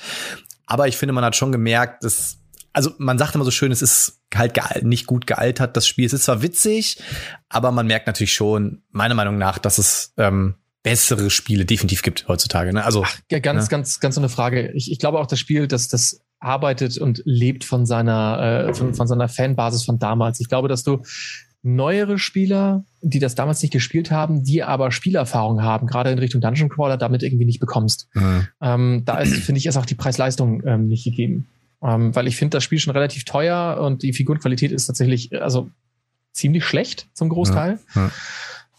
Mm, dafür ist, sind, sind die Geländestücke ganz cool und das andere Material, das, das ist schon ganz, ist schon ganz okay, aber ähm, es, ist, es sind einfach alte Regeln und also ich würde sagen, also anachronistisch sind die Regeln schon. Allein, dass man die Tatsache, dass man sich in einem Dungeon Crawler zufällig bewegen kann, dass man würfeln würfeln muss, wie bei Mensch ärger dich nicht, um zu gucken, wie weit man sich bewegt, das ist schon so, wow, okay, das ist schon ganz schön heftig. Ähm, aber, und das war ganz lustig, äh, also ich bin tatsächlich auch so rangegangen und habe gedacht, ey, also das Ding ist entweder was für jemanden, der noch nie solche Spiele gespielt hat, dann kommt man gut rein, mhm. weil das sind, das sind so Fire and Forget Regeln, die hast du sehr schnell drauf und die aber, äh, das braucht von dir auch nicht wirklich viel Hirnschmalz und so richtig viel Taktik liefert das Spiel einem ja auch gar nicht. Im Gegensatz zu Descent. Also Descent, ich habe den zweiten, die zweite Edition habe ich ja nie gespielt, aber die erste Edition, ähm, das weiß ich noch, dass wir da echt geknobelt haben mit Positionierung und wer was war, was wann und wie macht, das ist ja, ja. Äh, da muss man, muss man da richtig Taktik einsetzen. Das ist bei Hero Quest einfach nie so wirklich der Fall gewesen im Groben. Und entweder für die Nostalgiker oder für die Leute, die sowas noch nie gespielt haben, aber alle anderen sind, werden aber nicht beeindruckt sein davon. Und das Witzige ist, wir haben das Spiel dann gespielt, auch tatsächlich in einem Livestream. Und genau dieser sehr alte Ansatz, diese sehr alten Regeln, fand ich dann doch wieder extrem erfrischend. Weil man hat wieder plötzlich einen Dungeon Crawler mit dem Spielleiter. Mhm. Wann hatten wir das letzte Mal einen Dungeon Crawler mit dem Spielleiter? Gefühlt war ab Mitte 2012 jeder Dungeon Crawler gegen das System. Mhm. Kooperativ. So, plötzlich hat man wieder einen Spielleiter und plötzlich dieses, diese altertümlichen Regeln, die so mega simpel waren, weil auch Dungeon Crawler versuchen zwar streamlined Regeln zu haben, aber eine gewisse Komplexität immer zu haben und das ist ja alles runtergestaucht auf Würfel, Würfel, ja, nächster ist dran. Mhm. Und ähm, das war irgendwie doch erfrischend anders mal wieder. Nicht nicht, nicht wirklich gut, aber erfrischend anders. Wodurch es für mich dann doch wieder äh, für den Spielabend sehr viel Spaß rausgezogen hat. Obwohl ich ja allgemein ein Riesenfan von One vs. Many Spielen bin, ne, wo ja dann quasi äh, der Overlord ja immer sowas wie den Spielleiter mimt. Ne? Ähm, hast du dir denn schon mal, wenn wir jetzt gerade bei Descent sind, auch die dritte Edition schon mal angeguckt? Welche dritte Edition? Aha, guck mal, da ist jetzt ja, äh, die neue Nein, Edition. Es, es das ist, ist ja nicht die dritte Edition. Ja, ich weiß. Ja, ja, hast du recht. Eigentlich hast du recht. ähm, aber hast du die mal angeguckt? Das, aber das, ja, ja, ich habe die tatsächlich auch da und äh, die macht auch durchaus Spaß und deswegen muss man auch sagen, dass es nicht die dritte Edition von Descent ist, weil das Spiel hat mit Descent von den Spielmechaniken überhaupt nichts zu tun. Mhm. Das ist so anders. Ähm, deswegen ist es wirklich ganz, ganz wichtig, den, dass man den Leuten auch sagt, ey, ähm, auch äh, hier Fantasy Flight Games drückt dann das ja wirklich mal ins Gesicht. Nein, Spin-off, Spin-off. Und das stimmt. Es mhm. ist tatsächlich so. Du darfst es nicht als äh, neue Edition von, von Descent sehen, weil das Spielprinzip komplett anders ist. Ähm, allein schon, weil das mit der App gesteuert wird, äh, weil die, die äh, Taktik, die das Spiel von einem fordert, viel geringer ist. Ähm, und weil einfach das ganze Spielerlebnis nochmal ein ganz anderes ist. Ja. Wir, wir haben sehr viel Spaß mit der ganzen Geschichte, weil das ist, machen wir uns jetzt vor, das äh, wie heißt das, Legenden der Finsternis, ne? Ja, genau. Ist das neue? Also das ist der Untertitel. Ähm, das ist jetzt auch keine, keine wirkliche Kopfnuss, weil, also im Gegensatz zu den ersten beiden Decent-Dingern, weil du gehst halt irgendwie hin zum Gegner und boxst ihn zweimal und fertig. Äh, wer, was, wo Positionierung irgendwie gar nicht mal so wichtig ist, weil es keine Flächenangriffe zum Beispiel gibt und solche Geschichten. Ähm, weil halt natürlich auch vieles von der App gemacht wird. Ich finde, die ist gut integriert. Das mhm. funktioniert gut. Ähm, aber es ist wirklich ein seichtes Bier- und Brezelspiel, wo du halt meintest, man trinkt die ein oder andere Brause während des Spiels ähm, und äh, klickt sich dann weiter und erfreut sich über der kitschigen Story, die dann weitergeht und freut sich, dass man irgendwie ein paar Items gesammelt hat und dass zwischen den Missionen in der Stadt irgendwie die Waffen weiter aufgelevelt werden und dass man jetzt zwei Prozent mehr Chance hat, äh, irgendeine Fähigkeit auszulösen. Und dann geht's in die nächste Mission und ähm, das ist tatsächlich das Schöne, dass die, die, die ähm, Tisch ähm, wie soll ich das sagen? Also das Spiel ist extrem präsent. Die Tischpräsenz, Tischpräsenz Spiel ist enorm. Mhm. Ja, die ist enorm. Mit diesem 3D-Gelände, was ich am Anfang dachte, oh, das sieht ja irgendwie auch schon ein bisschen schäbig aus. Aber wenn das mal aufgebaut ist und sich das 3D-Gelände aufgrund des Spielverlaufs und der Story tatsächlich verändert, Mhm. Das, das hat schon eine ganz andere Dimension, die ich dann doch echt äh, cool fand, die ich in einem Brettspiel so noch nicht gesehen habe. Mhm. Obwohl ich finde tatsächlich, also ein bisschen muss ich hier widersprechen, ich finde, dass durchaus eine gewisse Taktik da drin steckt, weil ähm, die Gegner ja durchaus auch in ihrem Schwierigkeitsgrad unterschiedliche KIs, sage ich mal, besitzen. Äh, was ich auch gut fand, war, äh, normalerweise ist ja so, dass in so Spielen meistens der Gegner guckt, wen kann er sehen, wer ist als nächstes dran, zu dem rennt er hin und haut drauf. Und hier ist halt wirklich so, die versuchen ja immer weitestmöglich von dir wegzustehen und machen dies und jenes. Also das finde ich schon cool ich finde, es besitzt durchaus schon ähm, mehr Taktik, als man im ersten Moment sieht, meiner Meinung nach. Ähm, ich war am Anfang ein bisschen skeptisch, denn es ist ja, sage ich mal, diese App-Trilogie, so nenne ich es immer. Es gibt ja ähm, Reise durch Mittelerde, dann kam ja Willen des Wahnsinns und jetzt Descent. Das sind ja so die drei großen App-Spiele, die ja alle eine ähnlich integrierte App haben. Und ich muss tatsächlich sagen, dass eigentlich von diesen drei Spielen die App von Descent ähm, mit am ausgereiftesten ist, sagen wir mal so.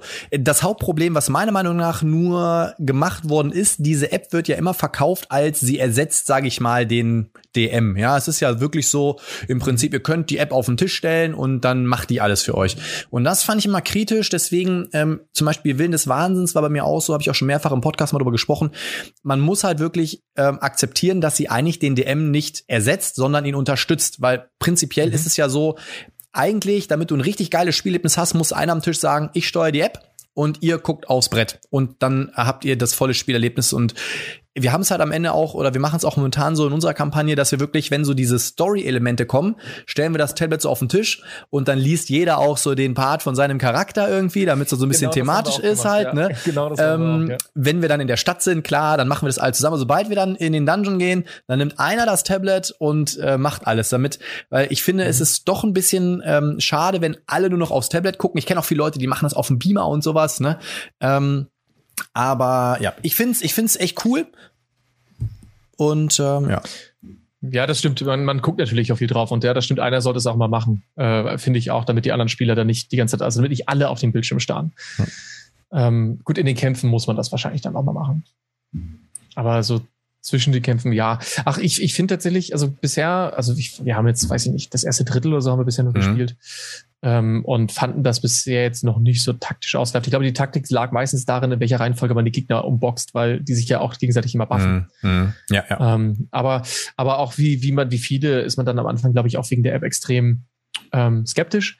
Aber wir waren da relativ positiv eingestellt, weil Willen des Wahnsinns fanden wir schon gut. Mhm. Und auch das Herr der Ringe-Spiel fanden wir, da hat die App-Integration sehr gut funktioniert. Äh, Geht natürlich ein bisschen mehr in so eine Rollenspiel- oder Geschichten Mhm. erzählende Mhm. Richtung als wirklich in Richtung Spielmechanik. Aber sowas finde ich eigentlich ganz geil.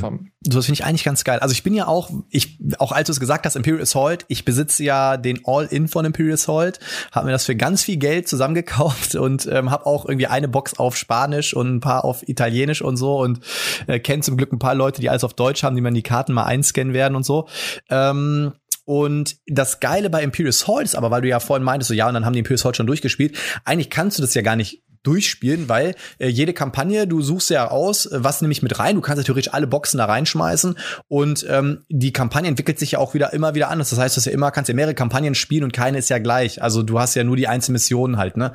Ähm, was ich übrigens auch echt abfeier, ich bin zwar im realen Leben eher so der Jedi-Ritter, ja, aber in diesem Spiel feiere ich es einfach mega ab, das scheiß Imperium zu sein. Das ist einfach geil. Ähm, mag ich sehr gerne. Ist beim, ist bei mir bei Star Wars Legion der Fall auch. Also, ja, das Imperium hat einfach die cooleren Typen.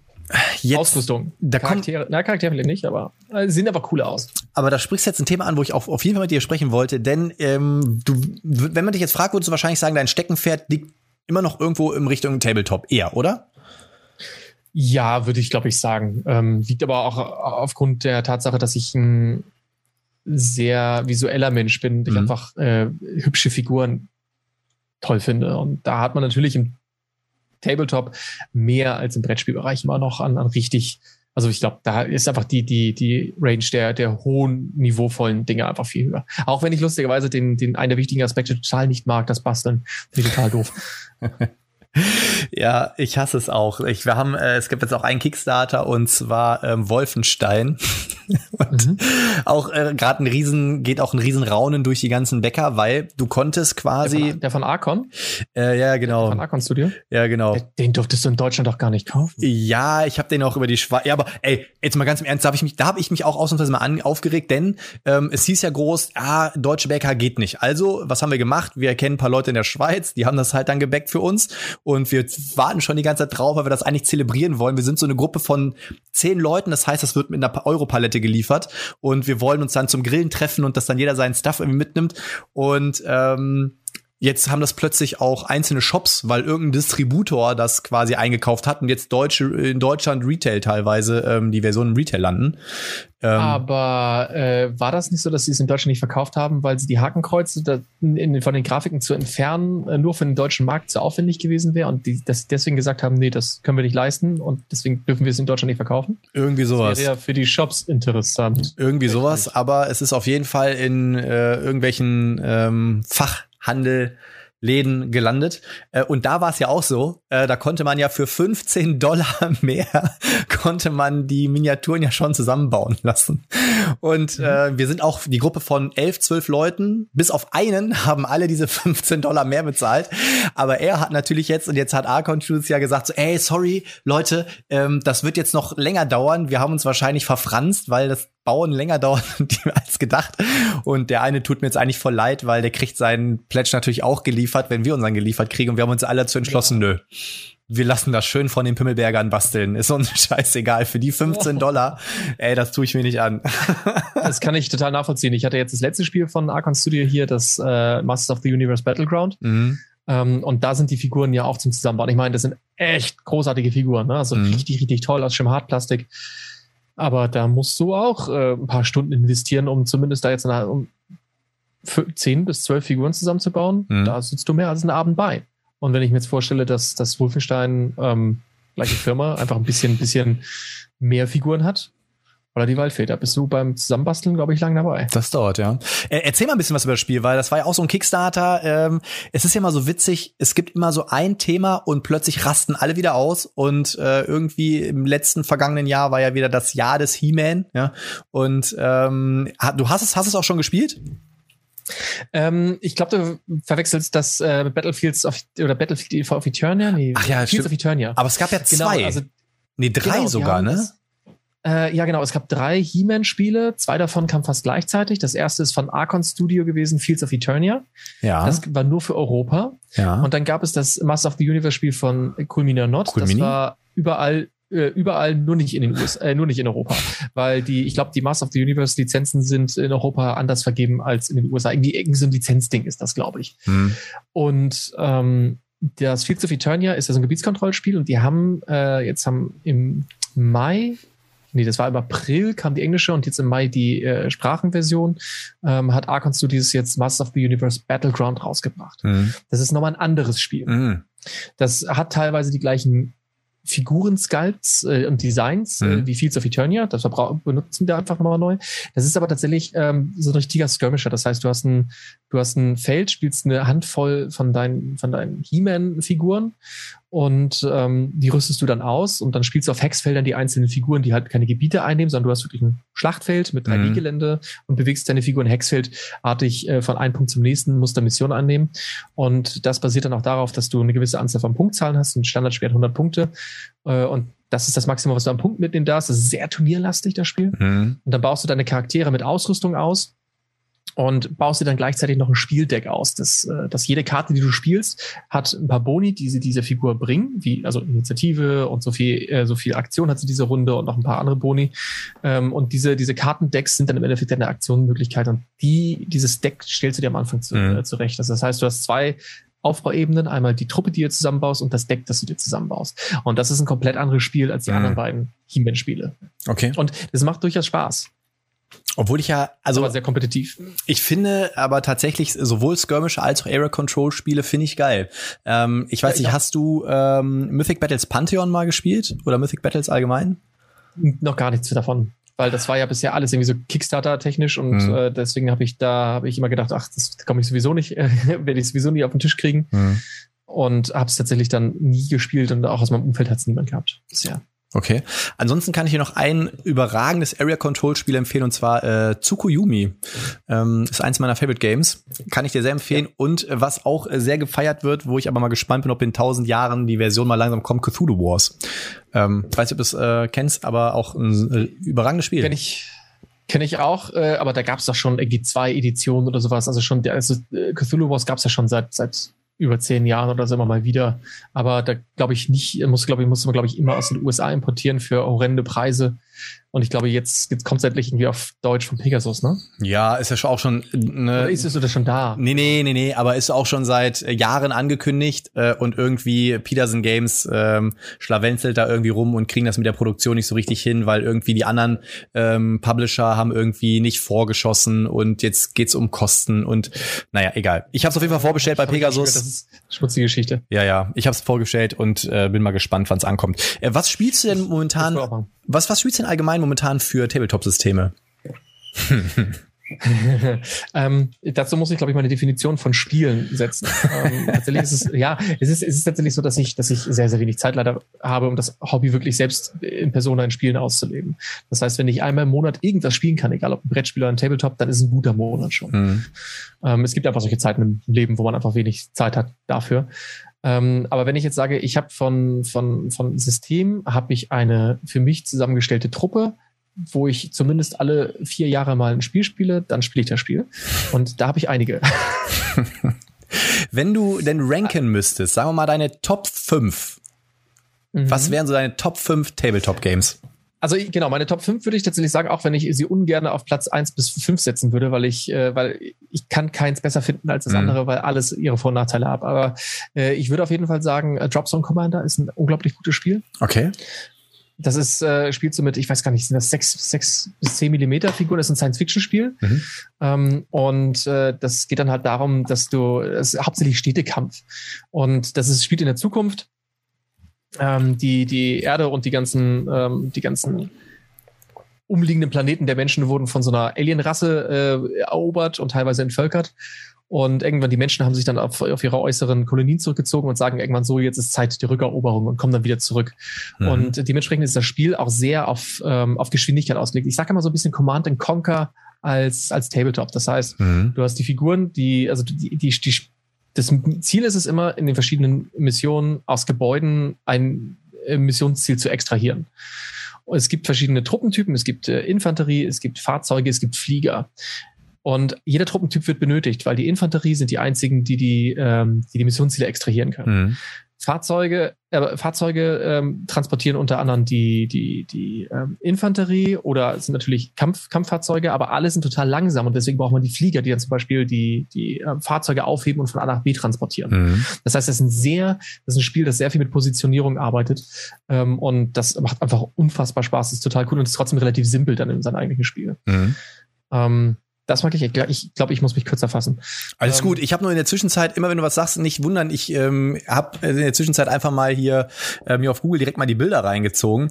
Erinnert mich, ja. ich, ich meine, wenn du sagst sechs bis zehn Millimeter, hast du gesagt, das ging ja, ja dann wahrscheinlich sicher, ja. von der Größe in Richtung Epic 40k. Waren die nicht auch so klein, die Epic, oder waren die noch kleiner? Ja, genau.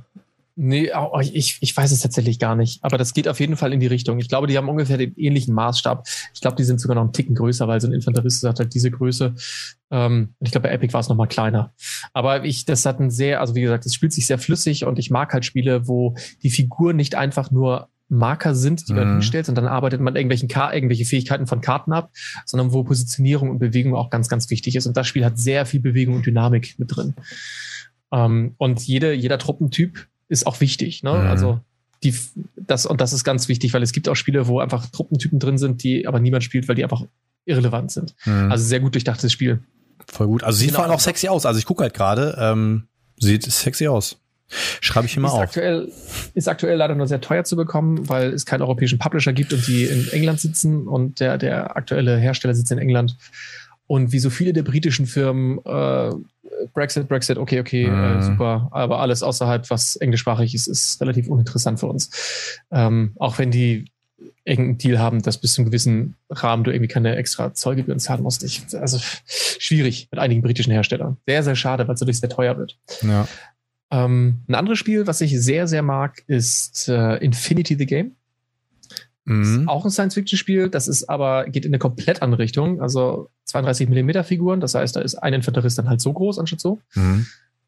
Und man spielt nur eine Handvoll von Spezialisten äh, von Figuren. Ähm, das Spiel ist äh, eins der, ich würde sagen, eins der komplexesten Spiele aktuell auf dem Markt, ähm, aber auch eins der, der, also es klingt immer seltsam, wenn man bei einem runden Spiel sagt, eins der Action, äh, Action betontesten Spiele. Mhm. Weil ähm, man spielt halt nur mit sehr wenig Figuren und muss halt Missionsziele irgendwie äh, erlegen, erledigen. Und es ist halt so, dass wenn der Gegner am Zug ist äh, und irgendetwas macht auf dem Spielfeld und du mit deinen Figuren während einer seiner Aktionen eine Sichtlinie zu ihm ziehen kannst. Das Mhm. heißt, du bist die ganze Zeit immer da und gehst runter auf die Höhe der Figuren und du kannst eine Sichtlinie ziehen, unterbrichst du ihn und kannst eine Aktion machen. Mhm. Das heißt, dass beide Spieler immer akt extrem aktiv am Spiel beteiligt sind. Das Spiel hat unfassbar tolle Figuren, wenn man so ein bisschen auf so einem Anime-Look steht, Sci-Fi-Anime-Look, ganz tolle Figuren, eine der besten Figurenqualität, die es tatsächlich auf dem Markt gibt. Richtig geil und das Spielprinzip ist so tief, äh, eigentlich leicht zu lernen, wenn man wenn man es richtig angeht, ist es leicht zu lernen, aber so so tief, äh, was was die was was die Möglichkeiten angehen. Und es ergibt extrem schöne cineastische Momente im Spiel. Das, ähm, ist aber so ein Spiel, wo ich sage, wenn wir wenn wir das mal zocken, dann muss man sich auch die Zeit nehmen dafür und äh, weil dann hat man hinterher habe ich wirklich immer Kopfschmerzen, weil das so anstrengend ist. Also im positiven Sinne, ne? weil man wirklich denkt, oh Kacke, das das das stresst mich immer total.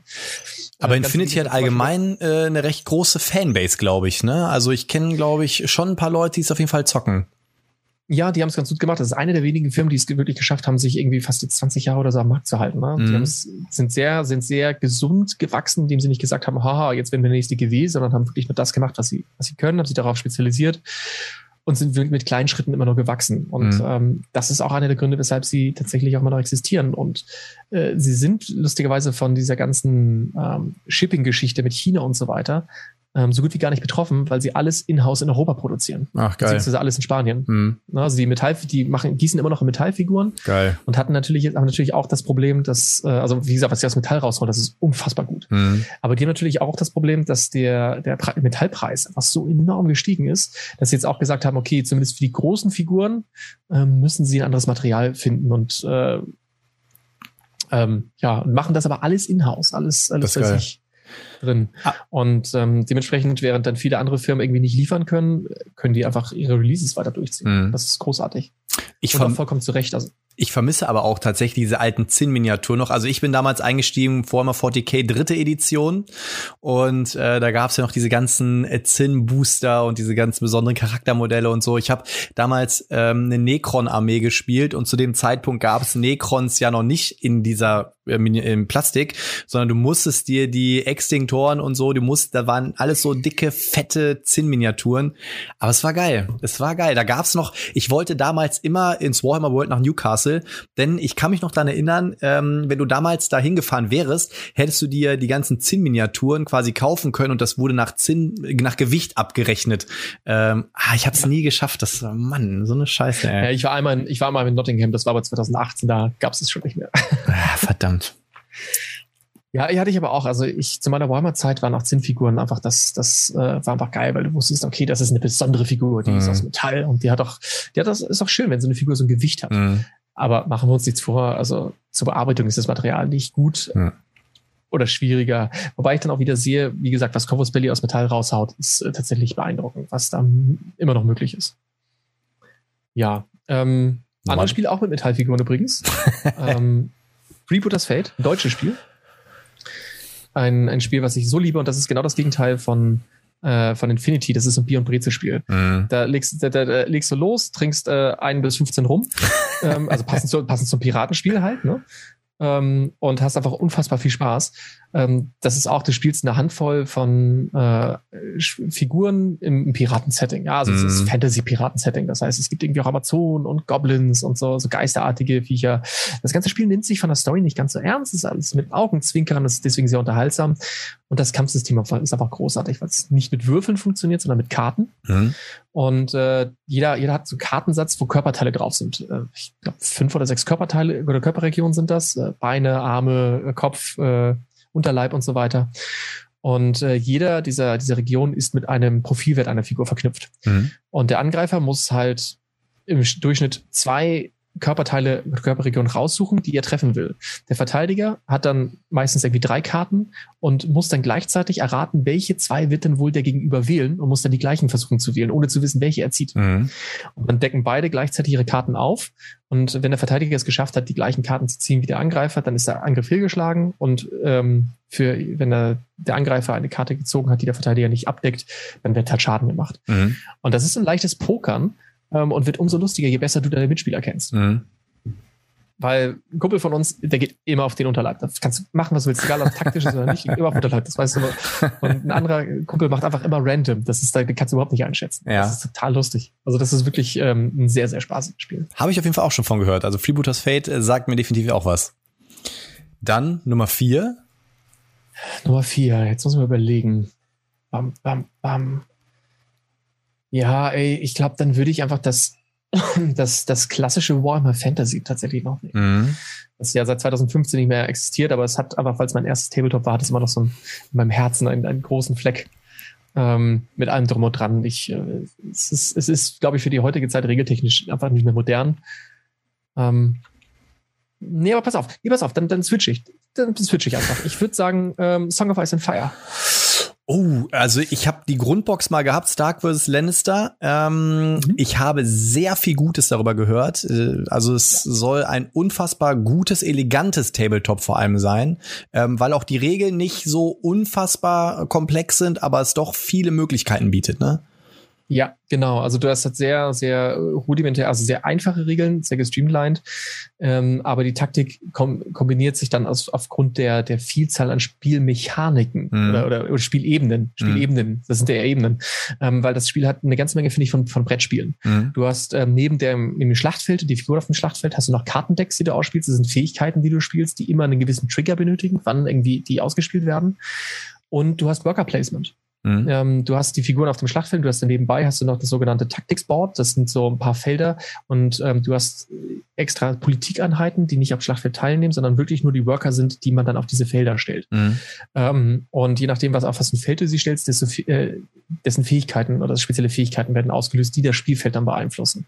Und gerade diese drei Ebenen, das Schlachtfeld, äh, das, das Taktikboard und das, das Taktikdeck, das man hat, ähm, ergeben ein, ein sehr vielschichtiges Spiel äh, was, was sehr, sehr tiefgründig ist und trotzdem sich super schnell wegspielt. Mhm.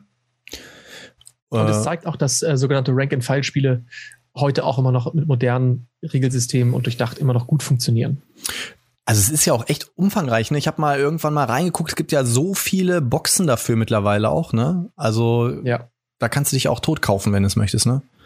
Ja, und es, es wundert mich tatsächlich, dass das Spiel äh, immer noch so extrem stark supported wird, weil ich hatte jetzt erwartet, ja, es war ein cool Mini-Ding, mhm. äh, zusammen, glaube ich, mit Dark Sword, mit Dark Sword Managers hat die, äh, hat die, hat die Figuren gemacht und die Regeln, ich weiß nicht, war der Eric M. Lang war, glaube ich, auch mit beteiligt, glaube ich, damals. Ich meine, Aber die ja. Regeln, ja, Regeln sind voll cool Mini, die Figur von Dark Sword. Und ich hätte jetzt auch gedacht, gut, nach dem Kickstarter kommt da nicht mehr so viel oder so nach dem Grundbox. Aber offensichtlich mhm. ist das Ding so erfolgreich, dass sie im, dass sie also seit Jahren schon Sachen raushauen, die gar nicht mehr Teil der Kickstarter-Kampagne waren. Ja. Also die haben jetzt eins, zwei, drei, vier, fünf, sechs, sieben Fraktionen. Vielleicht irre ich mich, aber sieben unterschiedliche Fraktionen mit wirklich sehr viel Auswahl an, an Figuren und Boxen. Um den Dreh.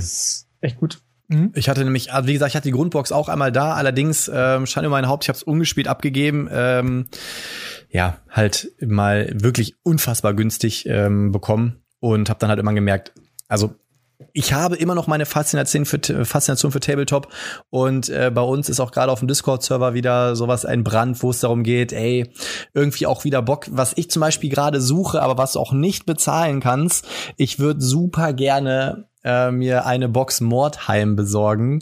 Aber mhm. da kommst du nicht zu bezahlbaren Preisen ran, wenn es überhaupt mal einer irgendwo verkauft. Ähm, fand ich damals super geil. Ich habe damals auch äh, einen Skaven Clan gespielt. Das war super witzig, einfach äh, geiles Ding. Ähm, ja, aber ich habe tatsächlich, wenn ich ähm, mich jetzt nicht vertue, gibt's doch gerade so ein riesen, riesen äh, Geheim, so eine riesen Geheimniskrämerei, dass doch Games Workshop quasi oder man munkelt, dass Fantasy wiederkommt. Ne, da gibt's doch gerade so eine riesen, riesen Debatte im Hintergrund, weil sie auch irgendein, irgendwas angekündigt haben und jetzt äh, munkeln alle, dass das wieder in die Richtung Fantasy gehen wird, oder? Ja, sie haben, sie haben vor drei oder vier Jahren haben sie angekündigt, dass äh, deren Tochterfirma ForgeWorld, die ja ähm, eher jetzt darauf gesetzt sind, also dass sie, das ist die Tochterfirma, die meistens extrem teure Resinfiguren ja. zu mittelmäßiger Qualität, ja gut, also manchmal ist es sehr gute Qualität, aber das schwankt halt sehr stark, ähm, dass, dass die halt solche anbieten. Und die haben, ähm, irgendwann haben sie im intern haben sie gesagt, alles klar, ForgeWorld soll auch unsere Specialist Games, die dann wieder zurückkommen, dann machen. Mhm. Also nicht die Hauptsysteme, dafür kommt dann meistens irgendwie eine Grundbox raus, die im Laden und bei Games Workshop über Games Workshop vertrieben wird. Ähm, aber die werden das dann weiter supporten mit weiteren Inhalten und so weiter. Mhm. Und ähm, da gibt es so einige Spiele, die auch schon gelaufen sind, laufen so aus wie Blood Bowl, äh, läuft dann ja auch über ähm, weiter über ForgeWorld oder äh, Adeptus Titanicus und so weiter. So, und dann haben sie irgendwann gekündigt, angekündigt, alles klar, wir bringen Warhammer The Old World raus. Ja, genau. Ähm, was, äh, was im Endeffekt sagen, also die Old World ist im Endeffekt das, was 2015 eingestellt wurde von der Hintergrund, die alte Welt. Das ist das, was man vielleicht aus Total War Warhammer kennt, die, die Welt, in der das spielt, weil 2015 haben sie Warhammer Fantasy eingestellt und haben halt Age of Sigma rausgebracht, was zwar Anknüpfungspunkte von der damaligen Story hat, äh, wie zum Beispiel die Chaosgötter und einige Charaktere sind noch damit dabei, aber das ist einfach was komplett anderes, mhm. sowohl von, von, von der Welt als auch vom Spiel. So, und das haben sie halt angekündigt und haben gesagt damals so, das Einzige, was wir jetzt haben, ist dieses Logo. Und vielleicht kommen wir in drei, vier Jahren raus oder auch später. Mhm. Und dann hat man, glaube ich, im Halbjahrestakt richtig tolle Reveals bekommen, wie, guck mal, jetzt haben wir eine Landkarte. Guck mal, jetzt haben wir Banner. Guck mal, jetzt haben wir Artworks von Total War Warhammer. Mhm. Und ähm, ich, ich weiß nicht, ob man, das ist, also da wird natürlich versucht, einen Hype zu generieren über etwas, was einfach noch gar nicht existiert und offensichtlich auch noch gar nicht so viel hat. Mhm. Ähm, man weiß nur, dass es eine Landkarte gibt. ähm, man weiß mittlerweile, dass sie, dass sie sagen, ja, es gibt auch wieder Eggbases und es werden 28 Millimeter Figuren, ja. aber man weiß noch nichts über das Spiel. Äh, so richtig von den Designs kann man auch noch nicht so, äh, so richtig viel sagen, weil die Artworks sind auch, wie gesagt, teilweise verwendet worden von Total War Warhammer. Mhm. Ähm, und also solange da nicht wirklich irgendwann kommt, so alles klar, jetzt, jetzt hauen wir was raus und ich habe die Bilder dazu, würde ich sagen, Leute, vergesst den Hype, weil mhm. es existiert de facto nichts davon bisher. Mhm. Und da muss man sich auch nicht groß hypen lassen. Und äh, für, um irgendwie so ein kleines Snippet irgendwie für alle halbe Jahr zu bekommen, also da, das ist so ein bisschen im Videospielbereich nennt man das Vaporware. also also ein, ein, ein Spiel, das irgendwie bisher noch nie erschienen ist oder eine sehr lange Zeit angekündigt wurde und bis dahin nicht erschienen ist und von dem man auch gar nicht weiß, wie der aktuelle Stand ist. Hm. Und das ist, glaube ich, aktuell die Old World. Aber ich würde mir also wünschen. Ich würde mich freuen, aber. Ja, ich wollte gerade sagen, ich würde mir wünschen, wenn es äh, tatsächlich über Anknüpfungspunkte gibt, denn tatsächlich Fantasy habe ich auch mal gespielt mit mhm. einer kleinen, aber feinen Bretonenarmee. Und ähm, ja, würde, also Age of Sigma hat mich tatsächlich nie gereizt. Ich habe äh, irgendwann noch mal mit 40k angefangen gehabt. Ähm, und tatsächlich, ich ertappe mich immer so alle Jubeljahre dabei, dass ich wirklich gucke, ich hätte wirklich Bock drauf. Ich würde wirklich gerne noch mal wieder mit 40k auch noch mal einsteigen, weil ich es einfach mag. Ich mag einfach die Lore dahinter. Ich mag einfach das gesamte Universum. Es ist, ähm, ja, ich, ne? Geht mir genauso. Ich finde die Regeln nicht gut. Okay, dazu kann ich aktuell nicht viel sagen. Ähm, ich, ja. Wie gesagt, ich habe damals die dritte Edition gespielt, ähm, sehr lange sogar. Und ähm, danach habe ich Pause gemacht. Und jetzt kam irgendwann, ich glaube, mit der achten oder neunten bin ich noch mal eingestiegen. Welche war das? War das die mit den Nörgel-Typen oder war das die mit den Necrons? Das war die Box, da gab's äh, Marines und Nörgel, ja. Das, das war, glaube ich, ja. das war die achte, genau. Mhm. Da wollte ich noch mal einsteigen und habe mir dann auch äh, die Box geholt und Necrons noch dazu und ja, aber es ist nie irgendwie darüber hinausgegangen und deswegen momentan struggle ich tatsächlich so ein bisschen mit Star Wars Legion. Da habe ich auch einen Kumpel von mir, der Stevie, der ist jetzt auch wieder ganz groß eingestiegen und hat da irgendwie mir vor ein paar Tagen wieder hat er mir ein Foto geschickt, boah, voll der Epic Moment gerade, hat er so ein Foto geschickt, wie Darth Vader gerade vor Luke Skywalker steht und äh, ich bin halt auch ein Star Wars Fuzzi, deswegen catcht mich das schon, ne?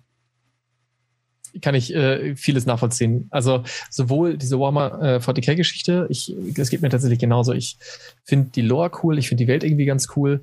Ähm, aber das Spiel, also das Spielprinzip, das hat mich jedes Mal wieder irgendwie total abgeschreckt, weil mir das, das ist mir immer zu viel Gewürfel und der Listenbau ist zu wichtig. Das war irgendwie immer so ein bisschen, mhm. nee. Aber ähm, was jetzt auch viele machen tatsächlich, weil viele sich davon abgestoßen fühlen, die spielen einfach Warhammer 40.000 Figuren mit den Regeln von One-Page-Rules. Mhm. Die sind dann sind kostenfrei, so ein, so ein Projekt, äh, kostenfreie Regeln, die wirklich extrem reduziert runtergestaucht sind.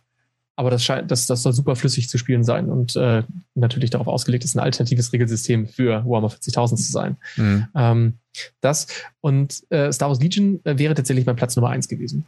Das okay. äh, ist tatsächlich, obwohl ich auch sage, das ist wirklich auch mein, äh, mein aktuell mein Lieblingsspiel. Äh, weil das ist, es spielt sich flüssig, es ist smooth, es ist, es ist Star Wars, aber es ist auch, auch ein wirklich gutes Spielsystem. Mhm. Es, ist, es ist taktisch, es ist tief und hat mittlerweile eine sehr krasse Komplexität bekommen. Aber ich würde sagen, es ist genauso wie Song of Ice and Fire sehr einsteigerfreundlich, weil halt ähm, die Regeln relativ seicht gehalten sind und vieles aus dem Brettspielbereich kommt. Das heißt gut lesbar. Mhm. Also das ist das ist so das, wo ich sage, dass die die, die Regeln zum Beispiel von Games Workshop oder die, die Regelphilosophie ähm, hat noch vor zehn Jahren gut funktioniert. Hat's, aber ich finde, ist es mittlerweile eine veraltete Regelphilosophie oder Spielphilosophie, die dahinter mhm. steckt. Natürlich mögen die Spiele Spaß machen, aber Heute muss man, finde ich, nicht mehr sich äh, zig Bücher kaufen, um dann seine Listen in Hand irgendwie abzuschreiben oder ein externes Tool zu nehmen. Ähm, und dann erstmal den Leuten zu sagen, so du möchtest einsteigen, guck mal, hier sind zwar die Regeln, die sind ganz einfach, aber jede deiner Figuren hat eine DIN A4-Seite an Regeln, die du noch zusätzlich lernen musst. Mhm. Finde ich immer ein bisschen schwierig. Und da finde ich tatsächlich sowas wie Song of Ice and Fire oder Star Wars Legion, die sagen, alles klar, du musst nicht losgehen und jetzt einen Messstab holen, sondern hier bei Star Wars Legion, wir haben so, finden zwar viele doof, dass sie spezielle Messwerkzeuge haben, aber für jemanden, der keine Tabletop-Erfahrung hat, ist so ein Messwerkzeug viel leichter, finde ich, zu greifen, als zu sagen, ja, jetzt muss ich in den Baumarkt gehen und mir einen, Maßstab holen oder mhm. was. Oder Maßband. Ähm, und auch viel, es wird viel mit Symbolen und Spezialwürfel gearbeitet. Ähm, und auch mit, mit Einheitenkarten.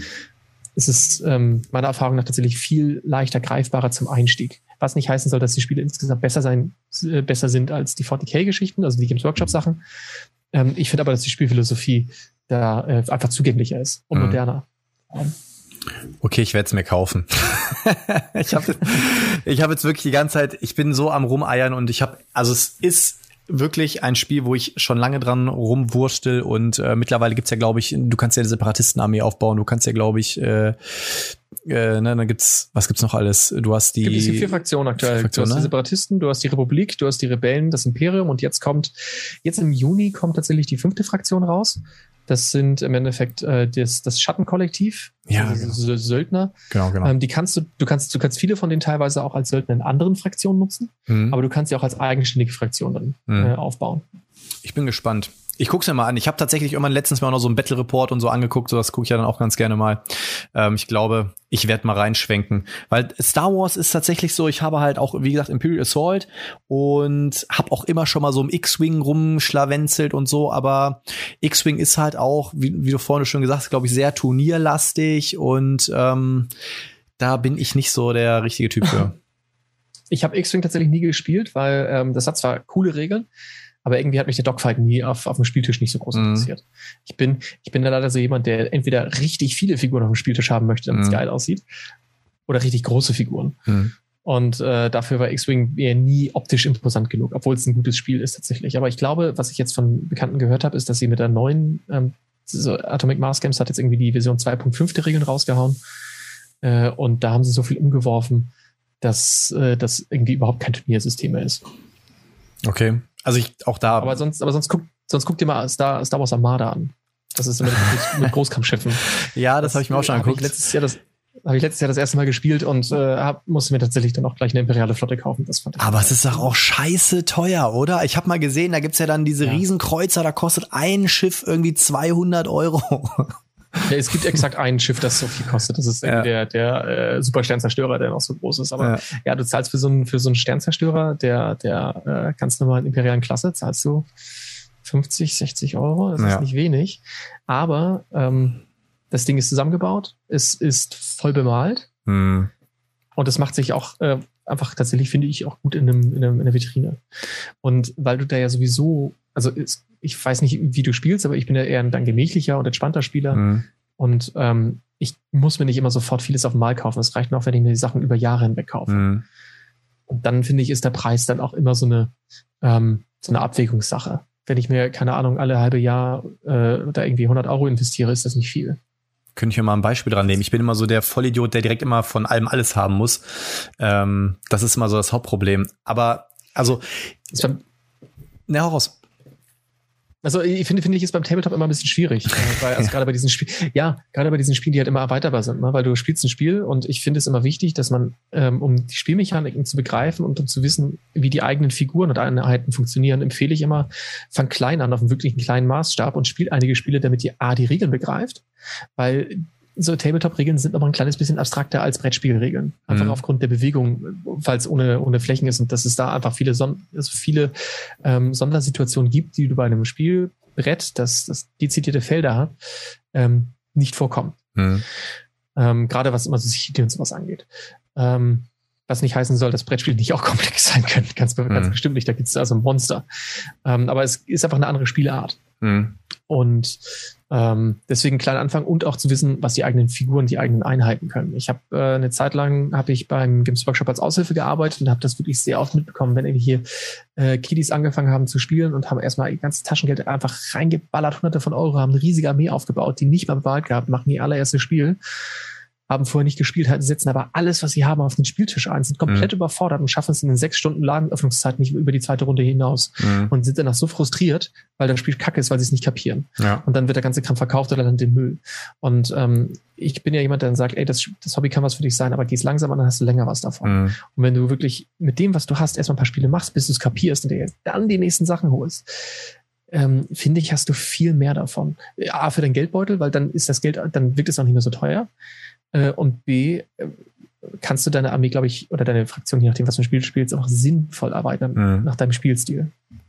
Das finde ich aber macht Games Workshop eigentlich ganz gut, dass meistens in diesen Starterboxen ja dann diese zwei Armeen drin sind, die, sag ich mal, so überschaubar sind, auch in dem, was sie bieten, dass du eigentlich ganz gut reinkommst. Also ich bin deswegen immer, wenn ich eingestiegen bin, habe ich mir immer so eine Grundbox geholt und auch wenn ich wusste, ey, ich will jetzt Karin Chaos spielen, habe ich trotzdem erstmal die Figuren zusammengebaut, habe mir dann jemanden gesucht, der Bock hat, mal mitzuspielen, um erstmal zu checken, wie funktioniert das System überhaupt. Weil wenn du das Grundsystem verstanden hast, dann hast du diese kleinen Add-ons, die die einzelnen Einheiten mitbringen. Die sind viel schneller drin, aber du hast ja dann erstmal, meistens hast du ja zwei Standard und einen HQ und vielleicht nochmal eine Sturmeinheit oder eine Unterstützung oder so. Mhm. Damit starten ja meistens diese Boxen und damit kommt man eigentlich immer super rein. Also da habe ich mich immer dran gehalten, da habe ich mich auch mal ganz gut abgeholt gefühlt eigentlich.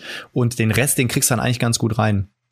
Finde ich. Ja, total. Aber es ist, äh, bin, bin ich ganz bei dir. Also so eine, so eine Zweispieler-Starterbox ist bei solchen Spielen immer ideal. Ja. Ähm, also find, kann ich kann ich fast jedem Spiel einfach immer nur empfehlen, weil du hast einen Grundstock, auf den kannst du aufbauen und äh, du bist nicht sofort überfordert.